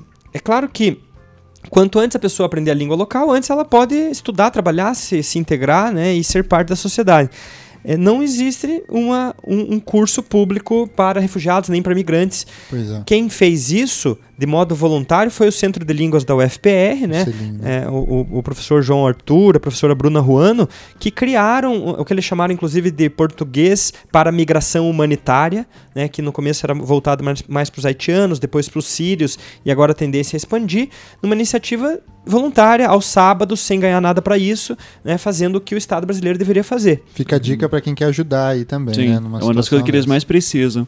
Quem geralmente está ajudando são as comunidades religiosas, né? Como você bem falou, não apenas ONGs, geralmente ONGs ligadas a, a comunidades religiosas, mas, por exemplo, tem muita gente de Alepo vindo para Curitiba. Uh, Alepo é uma cidade que você tem uma grande comunidade, uma grande comunidade não, mas você tem uma comunidade cristã que é muito bem organizada, é, cristãos ortodoxos, você tem a, a, igreja ortodoxa aqui, São Jorge, são eles estão recebendo boa parte do, dos, dos sírios. Uh, daí você tem alguma, se não me engano, a igreja batista também está ajudando, junto com a ortodoxa. Então você vê, inclusive, ramos diferentes do cristianismo ajudando. E o pessoal da Mesquita de Curitiba também ajudando os muçulmanos os que estão vindo, que daí é, a impressão que eu tenho é que está vindo menos muçulmano para cá. Né? Parece que os muçulmanos estão indo mais para São Paulo. Assim, não, tenho, não, não tenho informação certa sobre isso. E, e, eles, eles têm acesso ao Sistema Único de Saúde? Então, no Brasil, né, nós temos o Sistema Único de Saúde que tem um caráter universal e público. O sistema que todos nós conhecemos. Mas SUS, ele é acessível jeito. a todos igualmente e não há nenhum motivo de exclusão dos estrangeiros. Você estava falando sobre as políticas públicas que podem ser né, implementadas. E eu tinha começado a falar sobre, a, primeiro, a vontade de, de desburocratizar. Sim. E eu queria acrescentar mais duas. Claro. A vontade de capacitar, a vontade de criar estruturas. Porque vocês vejam, primeiro, a questão da burocracia problema para os imigrantes. Segundo, a questão da falta de capacitação do servidor que, de, de que na, na, ponta interage com o imigrante. Uhum. O, o, a, sistemática brasileira, ela não é de, da previsão de um organismo especializado para o imigrante, em geral. Por exemplo, você não vai ter a saúde do imigrante, a educação do imigrante. O imigrante vai se enquadrar na saúde do brasileiro, né? O imigrante vai se enquadrar na educação na escola disponível. Então, o que, que nós precisamos? Nós precisamos que as pessoas que trabalham na escola saibam que elas têm o dever de matricular a criança, mesmo que ela não tenha certidão de nascimento, por exemplo. Né? É, um, é, um, é residual. Mas eventualmente pode ocorrer. nesse sentido? Vocês é residual, tá. né? Porque no, no caso de Curitiba, do Paraná, uhum. existe uma política bem é, consistente nisso. Mas eventualmente acontece. Sim. A gente escuta muitas vezes em São Paulo que os bolivianos têm dificuldade de matrícula em, em, em colégio. Aqui também acontece. Não estou dizendo que só São Paulo e Curitiba, Paraná, não. Mas uhum. então o que nós precisamos é que o educador esteja consciente de que se atender imigrante ele vai ter que adotar os mesmos é, princípios. O atendente do posto de saúde também vai ter que ser consciente de que ele vai ter que atender o estrangeiro. Geralmente no posto de saúde acontece que o aquele que vai cadastrar ele precisa de um número para justificar aquele atendimento. RG, né? né? E às vezes ah, o imigrante não tem. É. Então, é, não digo que seja má vontade, mas o, o servidor público fica com medo. Como é que eu vou registrar um atendimento sem número? Vão achar que eu estou roubando o SUS? E daí né? Kafka dá risada assim, Sim, que nem um louco, né? Exatamente, mas daí e geralmente tem esses, esses, problemas. Então o que tem que ter? Tem que ter uma, tem que ter uma concatenação, tem que ter um, é, uma prontidão. Temos que estar sempre é, preparados para atender o imigrante e, com, e conhecer as suas peculiaridades. O que acontece é que muitas vezes, né, aquele que está na ponta é deixado sozinho sem conhecimento, com excesso de trabalho e tendo que resolver a situação. Muitas vezes o caminho mais fácil é sai daqui, volta outro dia, você não tem documento. Isso. né? Então a gente precisa da capacitação para os nossos servidores. Isso é uma necessidade premente. E o terceiro, a gente precisa assim de instâncias de articulação. É, se a gente não. é, um dos projetos que, que estamos né, na comunidade que apoia os imigrantes, que estamos tentando desenvolver, é a criação de centros de referência para imigrantes. Né? Tanto o, o, o centro nos moldes do CRAI, que existe em São Paulo, que é Centro de Referência e Atenção ao Imigrante, quanto um centro de trabalhadores também. Uma ideia de desenvolver um sindicalismo incipiente entre os migrantes em situação de vulnerabilidade no país. Estamos tentando articular essas instâncias para que se possa, com essa arti- articulação, eh, cortar caminhos e fazer com que os imigrantes tenham efetivamente acesso né, às políticas públicas que já existem no nosso país. É, a gente pode imaginar o quanto que isso é necessário, tendo em vista a, a tua informação a respeito de que os casos de rescisões não pagas, que são direitos indisponíveis e previstos, chegam na procuradoria, né? Essa é uma terceira fonte de eh, tentativa de articulação. Nós estamos querendo articular com o movimento sindical, com o Tribunal Regional do Trabalho, com a Procuradoria do Ministério Público do Trabalho e com as universidades um mecanismo que permite a mediação do conflito trabalhista envolvendo estrangeiro. Interinstitucional. E veja bem que interessante, porque o conflito trabalhista é, é único, né? Porém, no caso envolvendo estrangeiro, ele envolve a questão da interculturalidade, né? Além do desentendimento entre o patrão e o empregado, nós temos o desentendimento entre o trabalhador e o patrão no sentido de que não se sabe as expectativas de um em relação ao outro, né?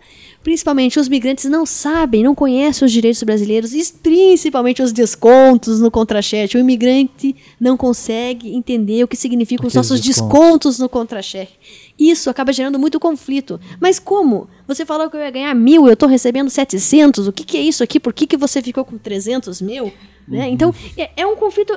Vocês vejam, parece simples, né? Nós brasileiros Mas não é. entendemos muito isso também, né? Exato. Mas Imagina alguém esse- que nem o idioma domina. Esse conflito simples tem gerado muita litigiosidade. né? E também a falta de compreensão, por exemplo. As pessoas têm necessidades diferentes, têm costumes diferentes. O estranhamento que ocorre dos imigrantes para com a forma de funcionamento da nossa, do nosso mercado laboral e também dos patrões, né? Que às vezes não conseguem compreender algumas demandas específicas que não são típicas no brasileiro. E eu posso citar para vocês até uma bem básica. O haitiano, ele não tem nada. Então, ele precisa do salário ele luta pelo salário. Muitas vezes o brasileiro deixa pra lá, ah, esse daí não pagou mesmo, vou pegar outro emprego. E o haitiano não. O haitiano, ele não me pagou, ele precisa me pagar porque eu preciso do dinheiro, porque eu preciso Comer. comer, eu preciso mandar pra minha família, então ele vai muito atrás. O haitiano, ele vai atrás do seu direito. É, é, é bem interessante essa é, revolta, né, com o sistema que promete e depois não entrega. Porque no Brasil tem essa coisa, ah, nem vou entrar com ação trabalhista porque vai que me queima no mercado, depois não me contratam mais, fica mal falado, né? Enfim, que é uma forma da gente eh, deixar de exercer os nossos direitos, né? Agora, quem não tem nada e tá vindo de fora, não tem essa preocupação, né? Ele quer realmente o que, o que é certo. Imediatamente que ele precisa receber o seu dinheiro, Exato, né? Então ele não exatamente. avalia isso, porque ele também não tem rede de apoio. É uma lição de cidadania, na verdade, né? Com certeza, os brasileiros têm muito a aprender com os haitianos sobre como se organizar e ir lá lutar pelos seus direitos. Agora, uma coisa do- dos sírios que eu queria daí saber a opinião de vocês ah, sobre como melhorar a vida dessas pessoas, especialmente porque, de novo, quem está vindo para o Brasil é pessoal que pelo menos é classe média, que tinha lá seus dois, três carros numa no núcleo familiar, conseguiu vender, é, comprar passagem, vir para cá e ter, daí só pode trazer 10 mil dólares no máximo. Ah, e esse dinheiro vai ter que durar um tempo para você poder pagar. E aqui é um ponto principal que uh, na família do Ahmed me, me passaram, que é a revalidação de diploma. Isso daí é um, diz que é um pepino absurdo, porque é caro. Você falou do médico, né? Ah, tem a, a família do Ahmed é mãe, o pai já faleceu muito antes da guerra, então era mãe e cinco irmãos. A filha mais nova é, foi a minha aluna, daí são outras quatro. Acho que uma é, nu- tipo nutricionista, daí o outro irmão é médico, o outro é engenheiro e ele é dentista. Ele conseguiu revalidar o diploma na primeira vez. Os outros tiveram que pagar, pagar lá para fazer o teste. Daí parece que revalidação de, eh, de médico, se não me engano, acontece uma vez por ano, duas vezes por ano o teste. É, é, custa caro, arrisca você não passar no, na, na, avaliação ou numa prova que tem que fazer, e isso só vai atrasando, ou seja, são mais seis meses, um ano inteiro sem ter renda, sem uma renda extra e tal. Como Deve é que... ter a questão da língua também, a fazer uma prova língua. de medicina ainda é. em outra língua. É, e o mais doido é ele me falando, pô, meu irmão que é médico, ele fala cinco línguas. Ele fala árabe, francês, inglês, alemão, fala não sei mais o que. Agora aprendeu português. Era muito mais fácil ter ido para a Europa. Esse é o lance. Tá? Mas como o Brasil foi o único país que aceitou, a gente agradece o Brasil e estamos aqui. É, essa é uma outra explicação de por que vai tanto para a Europa e para outros países. Mas quando chega no Brasil, como é que a gente podia facilitar esse pessoal na questão do, da revalidação do diploma? Daria para deixar isso mais fácil, mais rápido, criar novos exames, deixar não cobrar deles, tem que cobrar esse valor da revalidação? Você tem alguma ideia? Bom, é, o que eu sei e não tive nem a, a chance de avaliar é, como ficou ainda, mas essa semana, no, no, apagar das luzes, no último dia de governo, foram publicados vários decretos, entre eles é, um que facilita e desburocratiza a revalidação de diplomas de ah, estrangeiros no Brasil. Uhum. Então tem que a, analisar ainda o conteúdo, mas é, eu diria o seguinte: é, com base na experiência desse médico sírio que eu conheço, que está há uns três anos mais ou menos tentando revalidar o seu diploma, né? É, de fato é uma burocracia é, rígida e, e, eu diria até burra, né? Porque se nós precisamos desesper desesperadamente de médicos, faltam médicos no Brasil, né? E aí vem aquela polêmica, inclusive do programa Mais Médicos, né? Que médicos estrangeiros foram hostilizados, né? Quer dizer, não tem médico na cidade, né? Vai vir um médico, ah, mas ele é cubano, então continuo, eu não quero médico, eu fico sem médico, prefiro ficar sem médico, né? Enfim. É, mas que quem está no norte não fala isso, não. não é. claro. Quem está aqui no sul que tem essa impressão. É. Exatamente. Uhum. de qualquer modo, fazer provas na língua da pessoa, né, por exemplo, é, facilitar de alguma forma, a, a desburocratizar, permitir que a pessoa, por exemplo, faça algumas provas é, para revalidar o seu conhecimento, né? Então, algo menos, por exemplo, é que no âmbito da medicina tem o, o programa Revalida, então ele tem que passar nesse mesmo exame que é super difícil e tal. É, você podia criar alguma maneira de. E é isso que esse decreto cria. Então, por isso que eu digo, a gente teria que ver como é que ficou. Né? Agora, eu queria destacar, mais que isso, e assim, não queria perder a oportunidade da gente mencionar hum. que a nós não podemos esquecer a riqueza da diversidade cultural dessas pessoas, né? Sim. Porque, é, veja, tem muita gente que fala assim, ah, que legal que deve ser morar em Nova York, em Londres, em Paris, em Barcelona. Por quê? Porque são cidades multiétnicas, multiculturais, cosmopolitas. cosmopolitas, que você aprende muito, que é muita riqueza, inovação, criatividade, né? Comida de, de, várias partes do mundo, música diferente, né? E nós parece que às vezes esquecemos que o Brasil é um país de imigração desde sempre, né? Nós temos nossas três matrizes é, é, étnicas, né? Europeia, indígena e africana que foram se misturando ao longo do tempo de uma forma não tão equilibrada, democrática, democrática uhum. né? Sabemos, mas de qualquer forma é, é, só olhar ao redor, né, e pensar quem é que não é descendente de, de, de imigrantes no Brasil, né? Só o indígena mesmo, filho, pai, mãe indígena, né, avô e tal. Então, é, Mizanzu, que é um sobrenome indígena, né? Ah, claro. Guarani, né? então as pessoas parece que esquecem é, o quanto é interessante. Por que é que todo mundo gosta de viajar, por exemplo? Justamente para conhecer coisas novas. Então você receber um imigrante, um estrangeiro, um, ou um refugiado, é você poder ter amigos internacionais, uhum. né? Aprender novas coisas que você jamais aprenderia se não fosse com ele. Eu acho que é bem importante a gente eh, trabalhar Sim. isso desde a escola, nas universidades, para uma educação para a diversidade, para a interculturalidade, né? para fazer as pessoas perceberem que isso pode ser um, um, uma riqueza, um patrimônio, né? valorizar esse patrimônio cultural do Brasil. Sem dúvida. Eu queria, eu queria fazer um, uma observação e um alerta em virtude disso, que o problema de não conseguir revalidar os diplomas, a difícil burocratização para uh, criar vistos de permanência de residência, acabam gerando um outro problema seríssimo que vai cair lá nas mãos da Cristiane dentro do MPT, que é a situação do trabalho escravo de imigrantes no Brasil, né, e de refugiados e de, de, de, outras condições. Por quê? Porque quando você não consegue incluir de uma forma legal essas pessoas, elas ficam à mercê da fome, à mercê da tentativa de sobrevivência um dia após o outro. E aí, quando a pessoa está fragilizada nesse ponto, é que surgem as oportunidades para a nojeira do trabalho escravo que ainda existe nesse país que tanto sofreu com isso. Como é que, dentro do Ministério Público, Cristiane, você vê essas situações de trabalho escravo envolvendo refugiados e imigrantes? Ou como que está o cenário brasileiro? A gente ouve falar dos bolivianos em São Paulo, né? E tem outras histórias aí. Como é que, na sua experiência de trabalho, você vê essas situações? Como que o Ministério Público pode atuar para tentar proteger e acelerar essa integração desses imigrantes? É, aceitar que no Brasil existe trabalho escravo é uma coisa recente, né? Foi na década de 90 e o Brasil reconheceu que existia trabalho escravo e começou uma, a adotar uma política de combate ao trabalho escravo. No início, essa política se centrou muito na, na, nas zonas rurais, nas áreas de fronteira agrícola.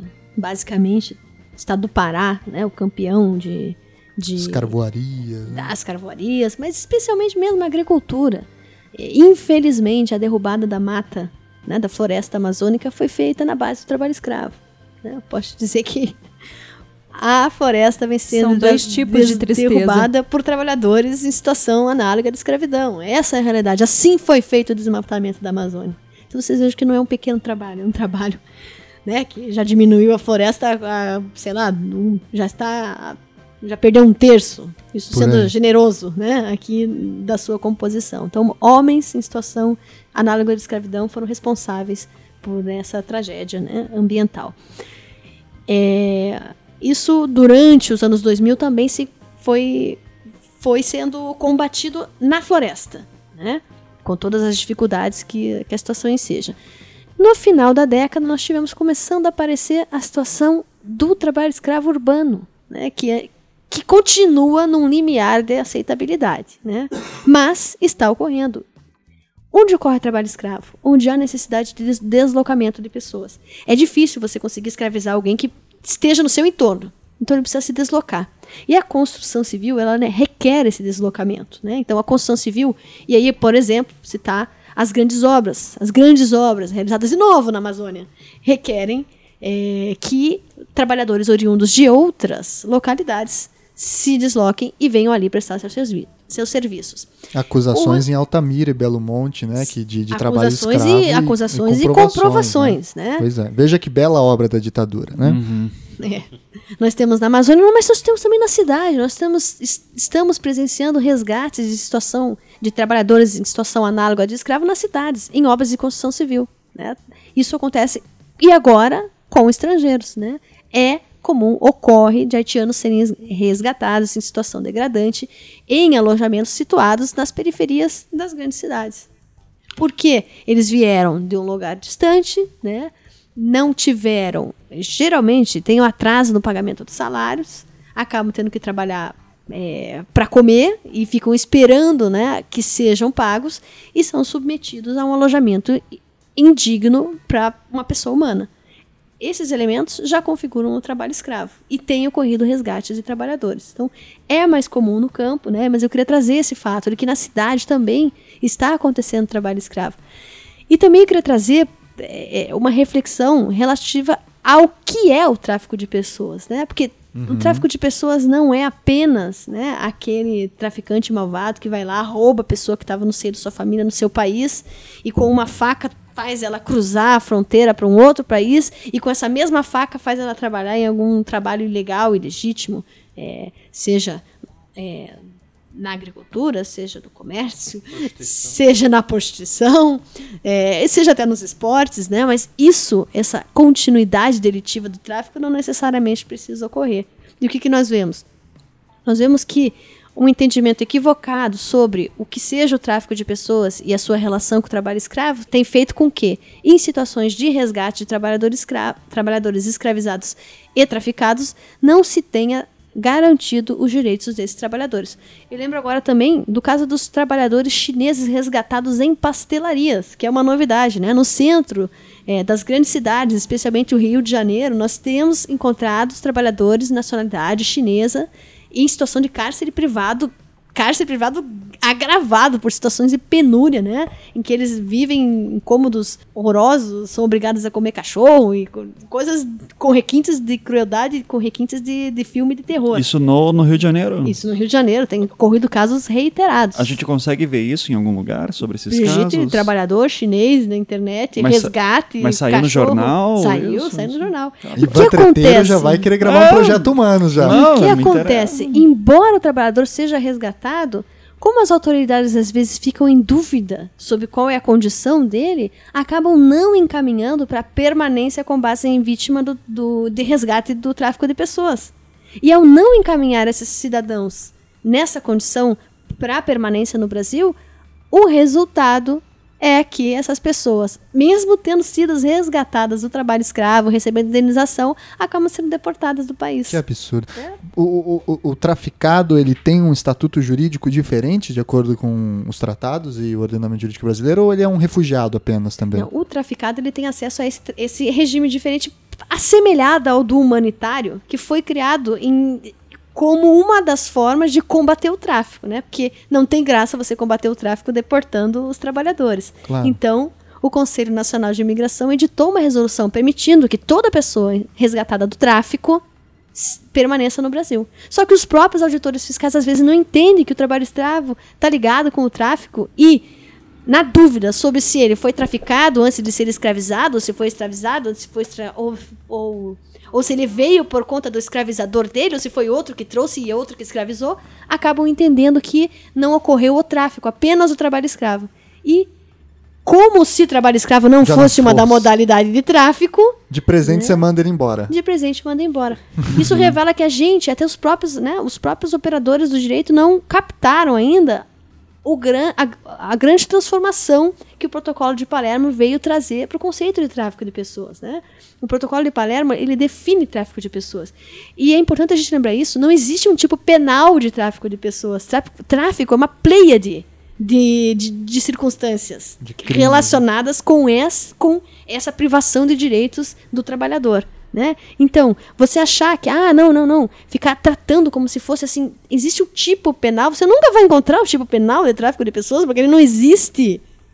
Né? Então, isso, hello, né?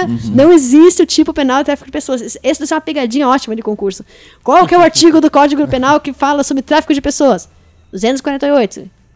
527. 1. 58. Não tem, porque tráfico de pessoas são vários É crimes. sequestro, cárcere privado, Tanto- né? E todos esses crimes, né, no contexto do tráfico, vão ser um crime de tráfico. A redução à condição análoga de escravo, que está lá no 149, é uma das modalidades de tráfico de pessoas. Né?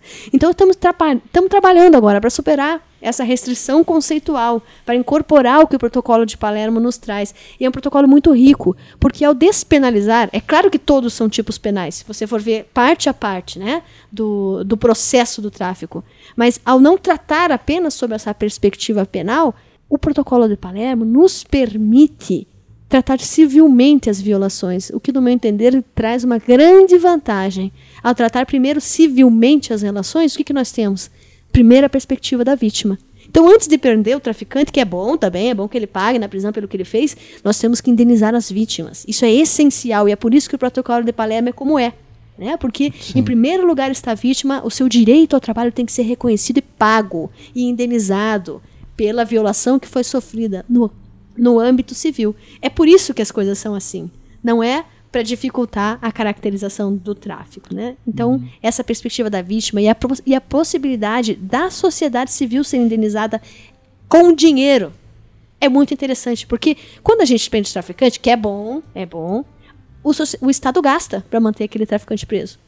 Quando o traficante indeniza o Estado pelo dano moral coletivo, é o Estado que ganha um dinheiro para combater o tráfico.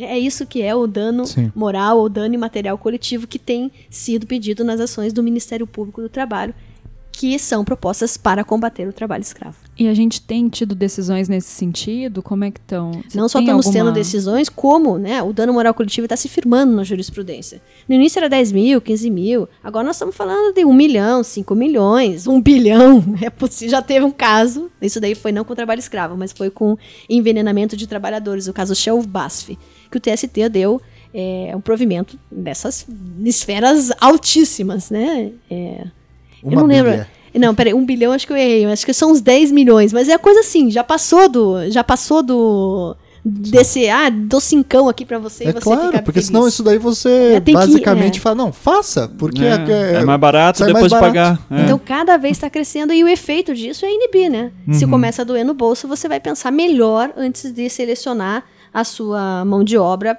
pelo esquema do tráfico. E tem o papel do consumidor também, né? Porque o, é, você sabe que teve uma polêmica aí da questão das, das roupas, né? Da- das peças é, de uma roupa- certa marca. de várias marcas, né? De mais de uma marca famosa, muito consumida no Brasil. cara de shopping. Cara, inclusive eu, eu achei muito interessante ter uma, uma reportagem da Folha de São Paulo em vídeo, assim, que mostra na São Paulo Fashion Week, né? Um, um repórter que estava com munido de todas as informações de trabalho escravo e tudo mais dessas marcas e que foi entrevistar as modelos, os, os como é que chama aqueles que desenham as roupas, os- Estilistas. os estilistas, tudo mais. Então, assim, muita gente que compra sem saber, mas que está contribuindo para essa realidade, né? Uhum. Eu só, eu só queria dar uma dica pro pessoal, que eu sei que tem muita gente que não é, que não é do direito, né? Que não é nobre advogado, que ouve aqui. o- Nobres doutores, Nobres bacharéis. doutores, que ouve que o, o salvo o melhor juízo. E se é, esse trabalho escravo parece que é uma coisa é, que, sei lá, parou no século XIX, depois que a princesa Isabel assinou a paradinha lá, ah, e tá chocando você, eu recomendo muito o livro do Cléster Cavalcante, A Dama da Liberdade, né? Que ele estudou a história da Marinalva. Mari, qual que era o nome dela? Marialva? Marinalva. Marinalva Dantas, né? Que só, só no século XXI libertou mais de 2.300 É trabalhadores. uma em condições auditora do trabalho, né? é, Ela é outra. E o Cléster fez um trabalho maravilhoso, assim. Eu, eu li muito por cima o livro porque eu li o outro dele, O Dias de Inferno na Síria. Porque ele também foi preso na Síria, claro. Porque o Cléster é um cara que, que Gosta, gosta. de treta. Gosta de treta. Vocês falam que eu sou treteiro. né? Ele foi lá para a cidade de Homs em 2012 e foi preso pelo regime Assad e daí escreveu seu livro O Dias de Inferno na Síria, contando, contando como é que foi o- a questão. Daí eu conheço a história dele. obrigatória. É, não, é muito. E, e o caso dele, da Dama da Liberdade, justamente ele é, pegou depoimentos de trabalhadores e tal. Então é um livro muito rico, assim, para entender o que, que é o trabalho escravo hoje no século XXI, né? Gente, eu acho que a gente conseguiu fazer uma bela um belo panorama dessa discussão riquíssima que já dá para ficar claro que não se esgota aqui, né? E virão ainda outros programas. Já fica o convite tanto para o Thiago quanto para o Ivan quanto para a Cristiane para voltar para fazer um programa depois sobre trabalho escravo especificamente, que eu acho que é algo que precisa ser explorado. E aqui no finalzinho do bloco a gente tem sempre nosso bloco de indicações, dicas de leitura, jabás, propagandas, é, enfim, não precisa ser a ver, não precisa ser a ver com o tema, pode ser filmes, documentários, tudo que vocês acharem de interessante para o nosso ouvinte que queira se informar mais, eventualmente estudar esse tema. Começa você, Iva, já que você deu a dica desse livro e fala do teu, teu projeto Humanos ah, claro. também. Então, obviamente, coisa que eu vou falar é o Projeto Humanos, né? ah, que é justamente a segunda temporada. Fala sobre os conflitos recentes no Oriente Médio, então histórias de brasileiros e estrangeiros que falam português que foram tocados de alguma forma pelos recentes conflitos. Então começo a temporada falando, eh, entrevistando a muçulmana curitibana que foi atacada aqui, né? Foi, levou, levou uma cusparada, daí ela conta como muçulmana a vida dela mudou desde, dois, desde o do 11 de setembro. Ah, daí depois um brasileiro que lutou no, no, no Afeganistão e no Iraque, como US Marine, ah, pelos Estados Unidos. Depois um brasileiro que estava na Primavera Árabe. E, eu- e agora os últimos três programas que eu lancei da- antes da pausa foi justamente falando desses refugiados que vieram para cá. Então, ah, contando como é que são suas dificuldades e como é que está virando o Brasil. É, então, o Projeto Humanos é a primeira indicação que eu dou, obviamente. Mas eu gosto. Eu, uma coisa que ainda vai aparecer no Projeto Humanos quando ele voltar em agosto. é, tem um jornalista brasileiro que eu gosto muito, que é o André Fran, que eu entrevistei. Tem um programa na Globo News e no Multishow, né? Que é o que não conta lá em casa. E os. Ai, ele vai me matar, porque eu não lembrei agora o outro programa, que é o. Acho que é Que Mundo é Este? É o Que Mundo é Este, né? Que ele fala justa. Que eles foram, em uma das temporadas, foram justamente ver como é que é acompanhar a rota do- dos refugiados por toda a Europa.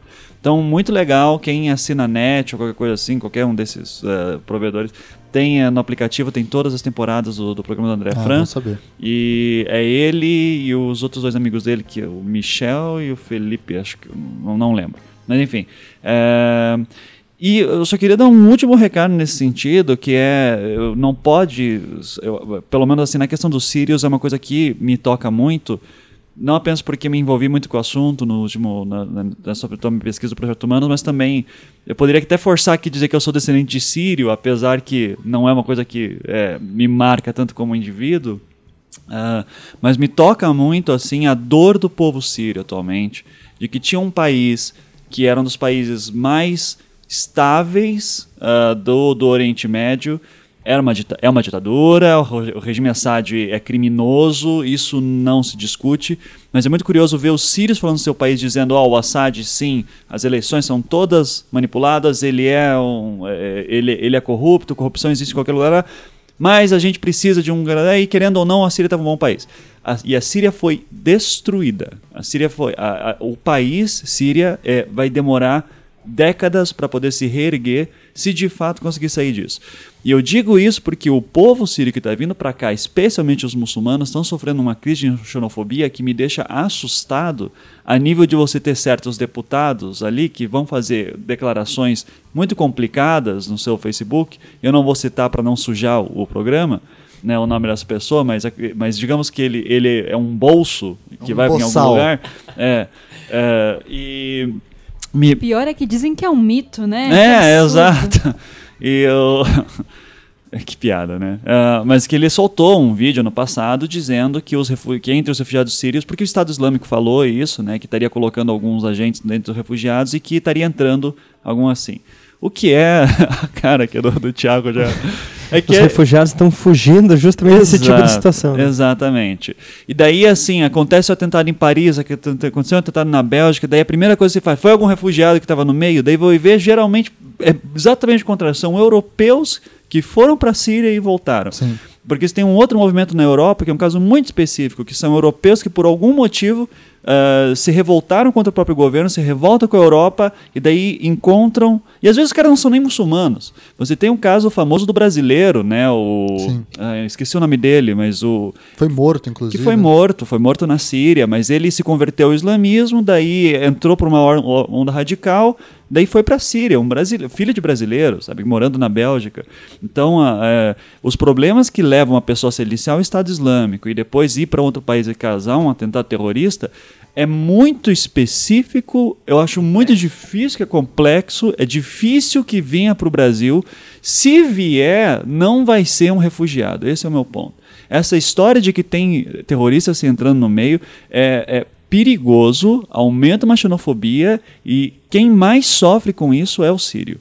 Até porque o, o, terrorista pega o avião e vai né, com o passaporte bonitinho, se ele quiser, porque ele, uhum. ele vai uhum. desarmado e ninguém sabe o que passa pela cabeça dele. Primeira classe, então ele entra legalmente, ele pode ir até de primeira classe. Essas organizações têm muito dinheiro, né? Uhum. Justamente, ele não teria por que se, se, se infiltrar junto aos refugiados, porque ele pode entrar de outra forma. Aliás, eu diria até que é, as, uma falácia que existe é que as, é possível fechar fronteiras, né? Não existe fechar fronteiras, né? Imagina o Brasil, o tamanho da nossa fronteira seca, alguém imaginar como o atual ministro da Justiça, agora recém-impossado, disse que é preciso, porque as fronteiras estão desguarnecidas, é preciso proteger as fronteiras. Isso é impossível, né? Não tem nenhuma fronteira física. É, é, fronteiras são linhas imaginárias. Se a pessoa não consegue entrar uma, por mar, ela entra por terra. Se não consegue por terra, entra por ar. Se ela está decidida a entrar, ela sempre ela vai entra. conseguir de alguma forma. Né? Uhum. Com certeza. Sim. Então só, só digo assim, recebam bem os sírios, uh, obviamente os haitianos também, tá, mas os sírios em específico, eles estão sendo de uma situação em que estão fugindo de uma guerra, uma guerra que tem um milhão de lados, não é só Estado Islâmico contra ele, é, é Estado Islâmico, é o próprio Assad lutando contra, são um monte de milícias. É, é assim, eu, eu, eu lembro. É, é, desculpa só me alongar, mas é porque de fato isso aqui é uma claro. parte que, que me é importante. É, uma jornalista, eu vi uma jornalista síria.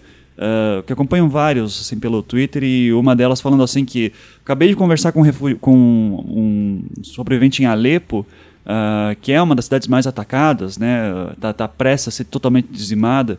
E ele disse assim: o pessoal tá aqui é, rezando o tempo inteiro e segurando e tá com arroz em casa. E assim, se aparecer americano aqui, os caras vão aprender a falar inglês.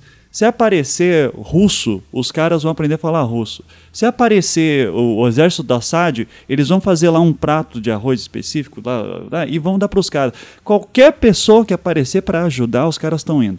É, é uma situação desesperadora e muitas dessas pessoas, um caso específico, por exemplo, Uh, tem tem um, um, militante hoje sírio que ficou bastante famoso que é o, o, o Rami. Uh, Rami não vou lembrar o sobrenome dele. Projeto Humanos uh, sétimo episódio da segunda temporada a gente fala sobre ele. Que ele é um cara que viveu na, na, na Inglaterra e, e, hoje ele fala muito bem inglês ele quis montar toda uma rede de comunicação contra o, re, o regime Assad dizendo assim não o regime Assad não pode ficar. Então ele é um grande militante contra o regime Assad. E ele fala assim ó eu vou dar um caso só para você entender o que, que é um, um sírio numa situação contra o regime. Eu tenho um amigo, é, esse menino, uh, eu, ele, ele teve um, tinha um irmão, esse irmão foi preso pelo regime Assad. O que, que o regime Assad fazia no começo? Ele só prendia, dava choque, batia, fazia interrogatório e soltava. Chegou um ponto que não soltava mais que eu estava matando ou estava torturando todo dia. É, é, assim que acontece no regime Assad. Você é um inimigo do governo, você, uh, você acha que é, nossa, é, uma ditadura e a gente tem que cair, você está lutando contra a gente, a gente vai te prender, a gente vai tornar a tua vida um inferno e vai, vai, encher, vai encher você de porrada, dar choque, torturar, etc. Bom, o que, que esse menino fez, tendo o irmão preso na cadeia? Ele começou a querer lutar pelo irmão e ele entrou primeiro no, no Exército Livre da Síria entrou no exército livre da Síria querendo uh, soltar o irmão da cadeia, em algum momento entrar na cadeia e soltar o cara. Mas o exército livre da Síria não estava recebendo armamento suficiente dos países em volta. Então, em um momento, os Estados Unidos estava dando dinheiro para eles. O exército livre da Síria é justamente os caras que queriam tirar o Assad do governo no início da Primavera Árabe. Daí, o Assad solta, uh, uma das primeiras coisas que ele faz em 2011, 2012 é soltar, é, liberar as prisões. Liberar as prisões, principalmente com o pessoal da Al-Qaeda, que estava preso. A Al-Qaeda começa a se fortalecer, a Al-Qaeda iraquiana começa a surgir o Estado Islâmico, que é a antiga Al-Qaeda iraquiana. Então você começa a ter várias milícias e ao mesmo tempo você tem um grupo que é o Exército Livre da Síria, que, que o objetivo deles é tirar o Assad. Mas agora eles estão sendo atacados de dois lados: o regime Assad e terroristas na rua, que, tão, que o Assad meio que liberou o pessoal a entrar. O Exército Livre da Síria, esse menino tinha entrado querendo liberar o irmão, só que não estava recebendo armamento suficiente. O que, que ele fez então? Ele só entrou em um outro grupo um outro grupo que era considerado um grupo terrorista, que em outro momento se aliou ao Estado Islâmico.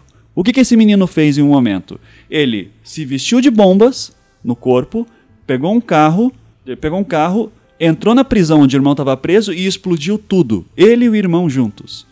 Ele era um ateu, ele era ateu, ele não era um muçulmano radical, ele não era nada. Qual era o objetivo dele? Eu quero tirar o meu irmão da situação dele ele não vai sair vivo. E ele está sofrendo todo dia disso. Então eu vou adiantar a morte dele e vou com a minha junto. Daí a pergunta: esse cara é um terrorista? Olha a situação que o cara está chegando para liberar desespero, de né? desespero. Uh, a situação de que você está no meio do mar Mediterrâneo e você fura teu próprio bote pensando que alguém vai te salvar. Então, o que é um terrorista, o que, que é uh, o que, que é uma pessoa em desespero, as, esse é o problema. Esse é o problema que a gente tem que estar tá enfrentando. É, a gente tá, é, as pessoas que estão vindo para o Brasil estão muito longe de ter sido pessoas que pegaram em armas. Começa por aí. O cara que pega em armas já está numa situação de desespero muitas vezes que não é por questão fundamentalista, fundamentalista religioso. E o sírio, por incrível que pareça, é muito tolerante. O regime sírio ele é muito bom em questão de diversidade religiosa. Tá? Feito por uma maneira ditatorial também, isso é importante. Mas a laicidade do Estado sírio é, muito, é, muito, é muito bem desenvolvida, então as religiões convivem bem. Então uhum. não estão vindo fundamentalistas religiosos para cá. Não estão vindo pessoas que acham que só as mulheres têm que ser uh, donas de casa o tempo inteiro. Uh, ou se estão, é na mesma proporção de que brasileiros também acham que mulheres têm que ficar em casa lavando louça. Tá? Então, por incrível que pareça, a maior parte das cadeiras das universidades sírias são ocupadas por mulheres. Isso são dados do, do, próprio governo Assad, que daí, claro, pode ser manipulado e tal, mas todos os sírios com quem conversei falam: usar o véu é totalmente. Uh, não é obrigatório, a gente usa às vezes por, porque uh, gosta, é, é, uma questão de identidade. E daí no Brasil, uma mulher de véu sendo andada, ela é xingada de mulher bomba, ela é leva gusparada, ela fala mulher do Bin Laden. E isso não é uma ou duas mulheres que eu já ouvi falando. Várias muçulmanas me falam: eu estou usando o véu porque eu me identifico com uma religião e isso que acontece. E às vezes essa mulher nem é síria é brasileira. Sim. Então, é convertida, nasceu católica. Eu gosto de usar aliança. É, então, é, então... Toma uh, cuidado aí, Cristiano. É, então, é assim, é só, eu só gosto de, eu só quero reforçar isso para receber bem esses sírios. Eles passaram pelo inferno, alguns deles passaram por situações absurdas. Conversa com esse cara, troca uma ideia, entenda o lado dele, entenda por que está vindo. Às vezes esse cara não é nem muçulmano, se isso for, isso não é um problema ser muçulmano. Uh, mas é só para entender que a gente está Claro. muito longe de uma situação de, de risco, assim que uh, certos deputados gostam de colocar, né? Fazer uma, a gente não pode deixar o terror vencer nesse sentido. Exato, com certeza. Bom, bom recado. Ivan. Xará, manda sua dica aí. Queria deixar algumas indicações então de leitura, né? É, eu, eu só queria também aproveitar assim, fazer um breve comentário sobre o que o Ivan falou. Nós não podemos esquecer que é, os países de primeiro mundo, principalmente as, as potências europeias, têm as mãos sujas nisso tudo aí, né? Ah, sim. Assim, a colonização, né, a- todo o Oriente Médio, é, né? exatamente. É, o Oriente Médio foi dividido ali entre França e Inglaterra, né, deixaram uma confusão ali que tem responsabilidade e agora isso está sendo um refluxo, né, estão tendo que lidar com as consequências do que eles mesmos plantaram. Bom, mas ah, ah, eu queria deixar algumas indicações. Um livro muito bom, é, eu acho que é um livro mais básico e ao mesmo tempo claro e completo sobre direito dos refugiados no Brasil, é da professora Liliana Jubilut. Né? Liliana Jubilut, que é professora da Universidade de- da, da Católica de Santos, chama Direito Internacional dos Refugiados.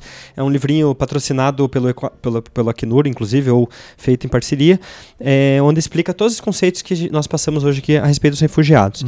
É, sem dúvida nenhuma, o melhor livro de, é, sobre direito imigratório no Brasil é da Cristiane Lopes Balqueiro, não porque ela está aqui na minha frente, né? Ó, ó, Nós não até- seja descortês, deixa que ela faz a propaganda. Mas ela, ela era capaz de não fazer, né? Então era melhor eu garantir. Ótimo. É, nós até tá- estávamos brincando antes de começar o programa que o livro está esgotado, né? Eu Por fiz a sugestão para que é um livro tão caro, não é Isso. porque é originalmente caro, mas é é um livro tão desejado que o mercado já está atuando, E eu, né? eu acho que com, com isso tudo nós conseguimos convencer ela a talvez A reeditar reeditar. o livro, né? Esperamos que isso aconteça, porque tá todo mundo louco atrás do livro. É, e é, queria também indicar o, o site do Acnur, tanto brasileiro como internacional, né? Que é, internacional é UN HCR, né? United Nations High Commission for Refugees. Vamos colocar no post. Isso. Que. Porque o site internacional do Acnur tem muitos dados e é super interativo. Você tem assim dados atualizados sobre exatamente quantos refugiados tem em cada parte do mundo, no Brasil, etc. É ótimo o site, tem muitos recursos. E também o site do Acnur Brasil, que o Acnur tem uma sede em Brasília, que está com várias novidades, assim, também documentos muito interessantes, inclusive de toda a sistemática protetiva para refugiados no Brasil. Eles criaram a- a- a, novos eh, documentos, têm criado pesquisas bastante interessantes, né? E como eh, já foi citado aqui filmes, né? Eu vou deixar uma indicação de dois filmes eh, bem interessantes sobre o tema.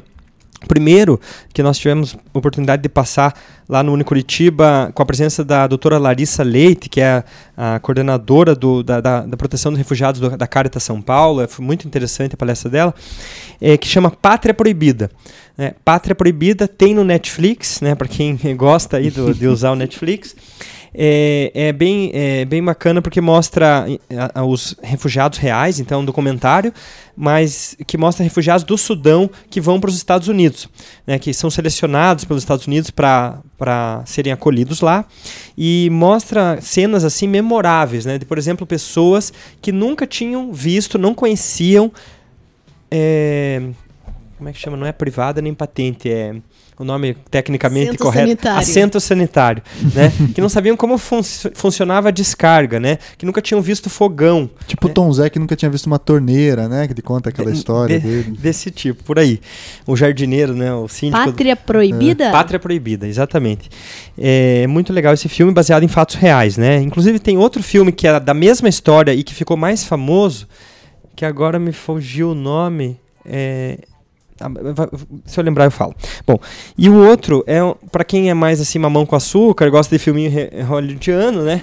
Tem um que chama Amor sem Fronteiras, que é com Angelina Jolie. Né? Angelina Jolie, que é desde 2001 é, embaixadora da boa vontade do Acnur, e em 2012 passou a ser enviada especial do Acnur, porque ela realmente se apaixonou pelo tema, a ponto de adotar é, crianças cambojanas lá, é, dessas situações de refugiados, uma, um, e uma outra, é, um outro filho africano que ela tem também, da Namíbia, se não me engano, e tudo isso foi sensibilizado, ela se tornou a pessoa que é defensora dos refugiados hoje por conta das gravações desse filme, né? Que tem uma história de amor bonita também, com um médico que trabalha em campo de refugiados e tal. É bem legal esse filme. Amor Sem Fronteiras. Fica Acho que era isso. Era, eram as dicas que eu queria deixar. E já agradecendo imensamente o convite aqui. Muito legal o programa. Eu acho que valeria um programa só sobre terrorismo ali. Uhum. Né? Você pode. Ah, sim. Inclusive... Ainda mais com a lei antiterror que Exatamente. acabou. Já está convidado, Thiago. Já está é. convidado. Então é isso. Gostaria de agradecer. Eu que agradeço. Desejar sucesso. Cristiane, por favor, também suas dicas, esse recado final. Gente, eu Bom, dicas eu anotei todas aqui, fiquei super sensibilizada e vou fazer toda a lição de casa. Mas então o que sobrou pra eu dar de dica é o filme Samba. Já vi no filme Samba? Não. Tá por aí, é lançamento. É uma história de amor, é uma história de, da, do cotidiano do imigrante, é uma história multirracial. A gente tem gente da França, do, Sud, do Sudão, de onde que era? Bom, tem até um brasileiro, um estereótipo do brasileiro, pra gente se divertir, né? E, e refletir, né? Sensibilidade é bastante sutil, um brasileiro né? feito por um não brasileiro, né? Não é fala, é não conta, Thiago. Aí, ó, o spoiler, ó, o spoiler. Resistir.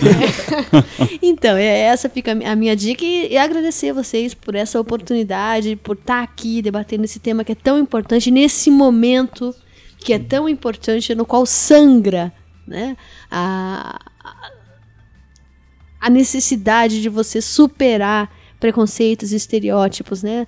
Somos todos irmãos, somos todos migrantes. Vamos ter isso como mantra, né? Porque todo mundo tem preconceito. Eu também tenho preconceito. É, é natural. O bonito da nossa humanidade é a gente lutar contra os nossos preconceitos, reconhecê-los e tentar se transformar. Né? Então vamos tratar isso.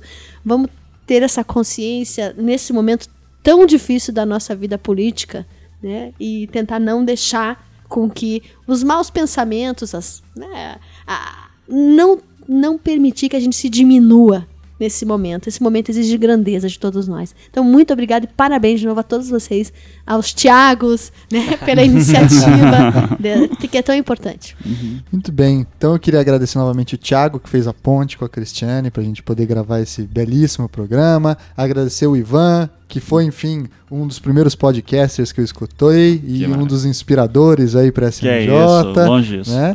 Agradecer especialmente a Cristiane pelo tempo, é, por, por, compartilhar com a gente seus conhecimentos, pela alegria, o sorriso no rosto, a gravação inteira. e fica aberto o convite para todo mundo voltar. Então vamos dar um tchau para o nosso ouvinte. É, a Carol quer dar um recadinho também? Não? Então vamos dar um tchau para o nosso ouvinte. 3, 2, 1, muito obrigado. tchau, tchau. tchau. tchau. tchau. Valeu.